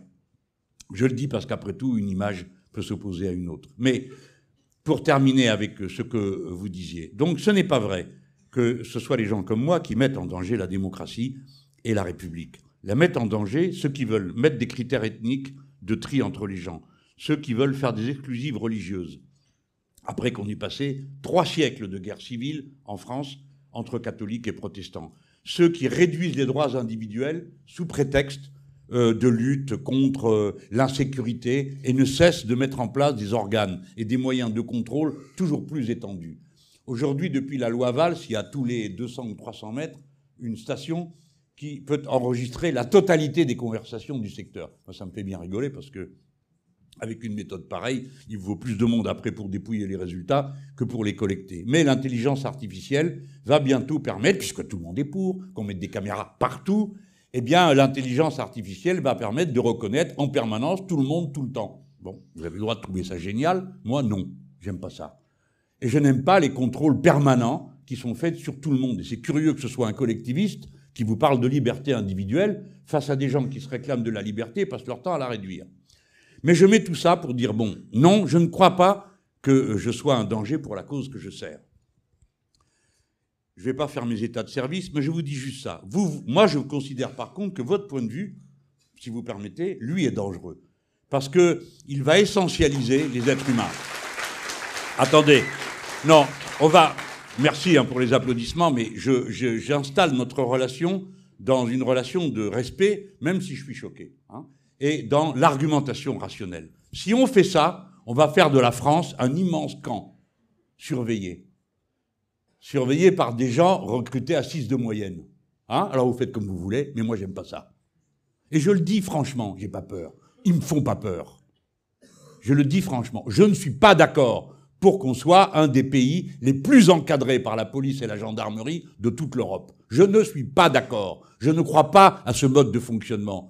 Je crois que l'autocontrôle, je crois que la manière de fonctionner crée les conditions qui permettent une sécurité collective ou pas et que quiconque vienne m'expliquer qu'on a obtenu de meilleurs résultats depuis qu'on a augmenté sans fin les effectifs, les payes, les moyens de toutes sortes et que la situation est pire maintenant qu'elle était avant. Donc on peut rationnellement se dire, il y a quelque chose qui tourne pas rond, essayons de trouver une autre solution. Le premier qui ose dire ça, on le traite aussitôt d'anti-flic, anti... Non, on le fera quand même. Et moi je sais que dans la profondeur du pays et dans vos têtes, que vous soyez d'accord ou pas avec moi sur le reste, sur des questions comme celle-là, il y a une grande transversalité. Et je ne vous cacherai pas, monsieur, que je sais très bien qu'il y a des gens qui viennent de la famille politique dont je suis issu, la gauche, qui savourent les effets de menton, la coercition, euh, la surveillance et le reste. Le, souvenir de M. Walt est assez frais et répété maintenant tous les jours pour qu'on s'en souvienne. Mais je vais terminer sur une chose. À votre avis, quelle est la force d'une nation? Quel est l'instrument de sa puissance? Les uns pensent que c'est une puissance militaire. C'est une vue de l'esprit à cette étape. Il faut être capable de se défendre, c'est une certitude. D'autres pensent que c'est les résultats du commerce extérieur. Dans ce cas, notre modèle suprême est la République fédérale d'Allemagne, ses grosses bagnoles ses outils et ses machines-outils. C'est pas mon idée. Pour moi, la puissance, elle vient du rayonnement philosophique, scientifique et moral et culturel d'une nation. Soyons les plus puissants possibles dans ces domaines et nous serons acceptés, reconnus, des fois craints, comme disait l'empereur Tibère, hein, Oderin semetunt, qui me haïssent pourvu qu'ils me craignent. Je le fais pour moi aussi. Euh, c'est ça qui sera l'instrument de notre puissance. Et j'ajoute un dernier élément, le nombre. Le nombre. En 2050, nous serons la première nation en nombre d'Europe. On le sera avec des immigrés de la troisième, quatrième, cinquième, sixième, septième génération. et que peut-être ne mangeront pas de jambon beurre, ce qui est une erreur de leur part, car c'est bien bon. Point. C'est un atout de puissance. Plus un peuple est nombreux, plus la ressource intellectuelle est étendue, plus les moyens de produire rencontrent un marché étendu. Par conséquent, le nombre est un argument de puissance. Les peuples qui déclinent en nombre sont condamnés à décliner dans tous les compartiments. Dans tous les compartiments. Le nombre nous importe et notre capacité à faire France de tout bois est un des éléments de notre puissance. Plus notre peuple sera uni et plus nous serons en état de résister aux catastrophes qui viendront sur nous et plus en état, nous serons en état d'aider les autres. Et puis enfin, regardez la réalité de la France, de ce qu'elle est aujourd'hui. Si l'on met de côté le commerce extérieur et je ne sais quoi encore, l'ère de créolisation qui se présente à nous, c'est la francophonie. 29 pays dans le monde l'ont comme langue officielle. Par conséquent, c'est à votre génération d'inventer la francophonie des peuples, où ce ne serait pas la langue de l'impérialisme français ou la langue de la France-Afrique, mais la langue qu'on a en commun. 80% des francophones de 2100, quand nous serons 700 millions à parler la langue commune, se trouveront en Afrique. Par conséquent, la littérature, la poésie, la musique avec des paroles dans la langue commune viendront de ce continent. Qu'est-ce qu'il faut que je dise? Que c'est une horreur, que je n'en veux pas, qu'il n'en est pas question, que nous devons ramener tout au biniou et à la flûte dont euh, nous avons été... Ça n'a pas de sens, tout le monde le sait. D'ores et déjà, la musique se créolise, elle est universelle. D'ores et déjà, le français est une langue qui est en évolution par les apports. Est-ce que vous savez, par exemple, que dans le français, il y a 400 mots d'arabe il y a 400 mots d'espagnol, il y a 800 mots d'italien. La langue française est une langue créole, mais on n'a pas envie de le savoir. Et ceux qui disent que la langue française doit être parlée dans sa tradition sont incapables de lire un texte en langue française qui a simplement trois siècles ou deux siècles, parce que la langue a bougé. La langue française est la propriété commune de tous ceux qui parlent français. Voilà où, à mon avis, je mets les symboles de la puissance. Et vous saurez une chose, dans les guerres coloniales, nous avons été vaincus par des gens qui se réclamaient des principes de la Révolution française contre ceux qui étaient censés être les héritiers et qui ne les pratiquaient pas. Si bien qu'un jour j'ai dit à la tribune de Sénat, nous avons perdu la guerre d'Algérie parce que nos valeurs n'étaient pas portées par nos armes et nous méritions de perdre. C'est une parole très dure à dire pour un pied noir que je suis. Mais c'est une parole qui est conforme à l'idée que je me fais du mouvement général de la marche de l'humanité et de mon devoir en tant qu'homme, en tant que responsable politique. Priorité à ce qui nous rassemble. Mettre en second plan ce qui nous séparera, ce qui nous différenciera. On ne peut pas à la fois être pour l'intégration, l'assimilation et l'universalisme et passer son temps à trier les gens d'après des couleurs de peau ou des religions. Ça n'est pas compatible. C'est une hypocrisie que ceux qui veulent faire ça l'assument et qu'ils disent qu'ils sont pour une société d'apartheid, qu'ils disent qu'ils ne veulent pas laisser rentrer en France ceux qui ne sont pas conformes à la religion dominante de ce pays. Qu'ils l'assument, mais qu'ils cessent de venir faire semblant de nous prendre à revers et de nous opposer notre universalisme à notre pratique. La créolisation n'est pas la négation de l'universalisme. Je vais vous donner la parole, je vais arrêter. C'est le moyen concret de l'universalisme entre le différentialisme à la Zemmour et un universalisme abstrait qui blesse les gens au nom d'un impératif d'assimilation, il y a autre chose. La vie elle-même, la musique, l'art, la littérature, la poésie, la science, qui sont toutes des langues universelles, toutes sans exception, à commencer par la science qui vous intéresse, vous plus que d'autres. Euh, on a une dernière question ici.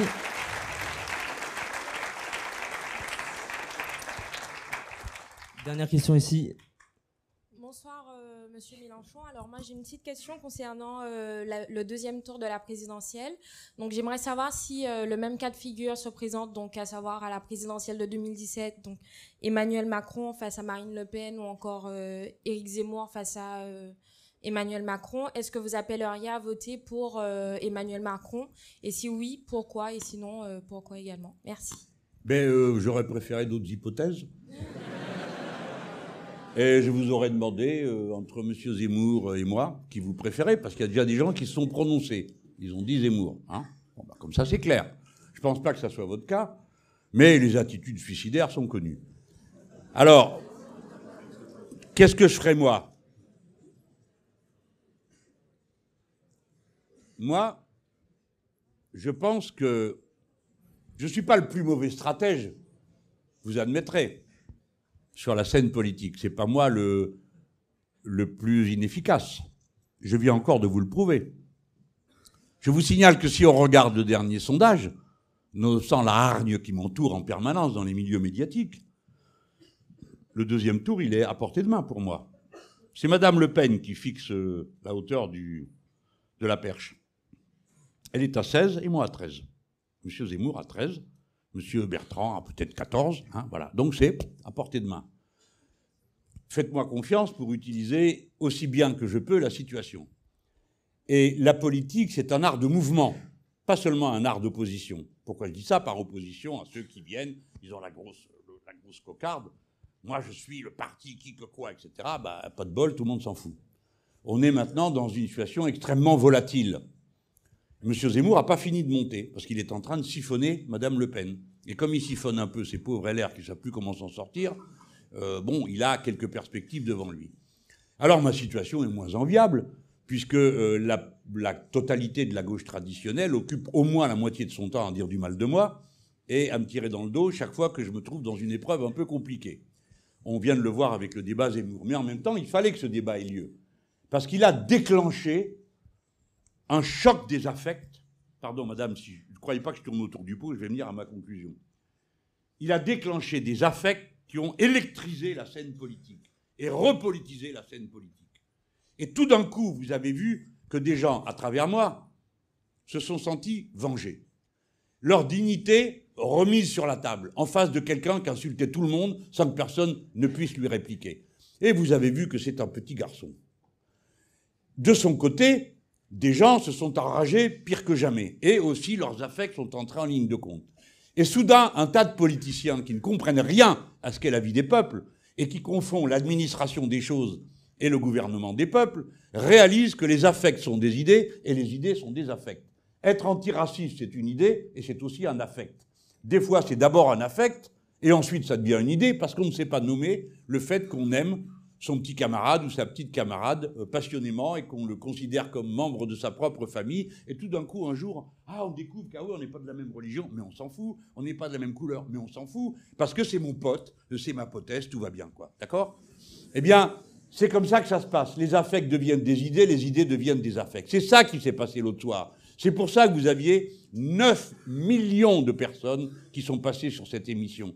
C'est le fait politique le plus important depuis 5, 6, 7, 10 ans peut-être que d'avoir eu ce, choc. Et chacun a pu voir que derrière, il y avait une conception du monde. La dernière fois, en 2017, et je ne répondrai que pour 2017. Le deuxième tour est arrivé dans les conditions dont vous vous souvenez. Alors on a d'abord dit que j'étais tellement dépressif que j'étais incapable d'articuler trois mots, pas du tout. On m'avait dit, attendez le plus tard possible, car on n'est sûr de rien. Vous êtes dans un mouchoir de poche ce qui correspondait au pronostic que j'avais fait sur cette élection, que ça se terminerait dans les alentours, dans les alentours de 2019. C'est à peu près ce qui s'est fait. Et ensuite, bah, moi, je venais de créer la France insoumise, qui était un mouvement, qui est un mouvement autour d'un programme et d'un candidat lié au programme. Premier tour, deuxième tour. Il y a un deuxième tour. Je n'ai pas l'autorité qui me permet de dire aux gens faites ceci ou faites cela. Je fais le pari qu'ils savent ce qu'ils ont à faire. Et d'ailleurs, j'organise un vote en ligne et qui comporte deux choix possibles. Voter Macron ou s'abstenir. Et massivement, l'emporte le vote Macron. Pas massivement, mais l'emporte le vote Macron. Ce qui prouve que j'ai eu raison de faire attention et de ne pas usurper l'autorité qui m'était donnée par 7 millions de voix pour considérer que mon point de vue était le point de vue de tout le monde. Ce que j'ai fait à titre individuel, je le sais. Je suis allé voter ce jour-là. Mais je ne vous le dirai pas ce que j'ai fait parce que je me sens être le représentant de 7 millions de personnes qui se sont instantanément divisées en trois groupes. Ceux qui ont été votés Macron, ceux qui se sont abstenus, et puis ceux qui ont été mettre un bulletin de vote marqué Mélenchon dessus, ce qui servait strictement à rien, et qu'à compter, dans les bulletins nuls, c'était leur manière de s'y opposer. J'en ai par-dessus la tête d'avoir à choisir entre quelqu'un qui pense que Pétain n'a livré que les juifs étrangers et celui qui pense que c'est un grand militaire. Voyez-vous c'est quelque chose que j'ai là en travers de la gorge. Je ne suis pas d'accord pour considérer Maurras comme un grand intellectuel. C'est un criminel antisémite. Philippe Pétain est un traître à la patrie et un antisémite. Voilà ce qu'ils sont.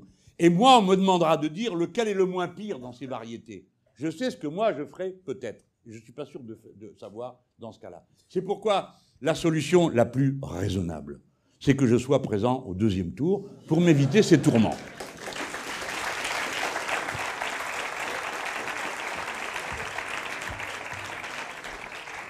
Alors je suis désolé, c'est la fin des questions. Je comprends que beaucoup de personnes soient frustrées. On a un peu dépassé le temps imparti. Donc euh, voilà, la, course, la conférence touche désormais à sa fin. Merci à tous d'être venus assister à cette conférence. Merci à vous, Monsieur Mélenchon, de votre présence. Merci à vous tous, vous m'avez euh, bien secoué. Merci. Merci de votre présence dans cette arène on peut ensemble. Hein? J'espère que vous nous ferez l'honneur lors de la prochaine élection de venir encore une fois étayer votre programme. Euh, Nous remercions également nos partenaires Business School et Monde des Grandes Écoles, nos partenaires financiers Solo Entrepreneur et Wavestone, ainsi que la maison de champagne Orio. Nous vous donnons rendez-vous la semaine prochaine, mercredi 6 octobre, où nous recevons la ministre du Travail, Elisabeth Borne. Pour tous les individus intéressés par l'association Tribune, la phase de recrutement débute demain. N'hésitez pas à vous inscrire. Bonne soirée à tous et à la semaine prochaine.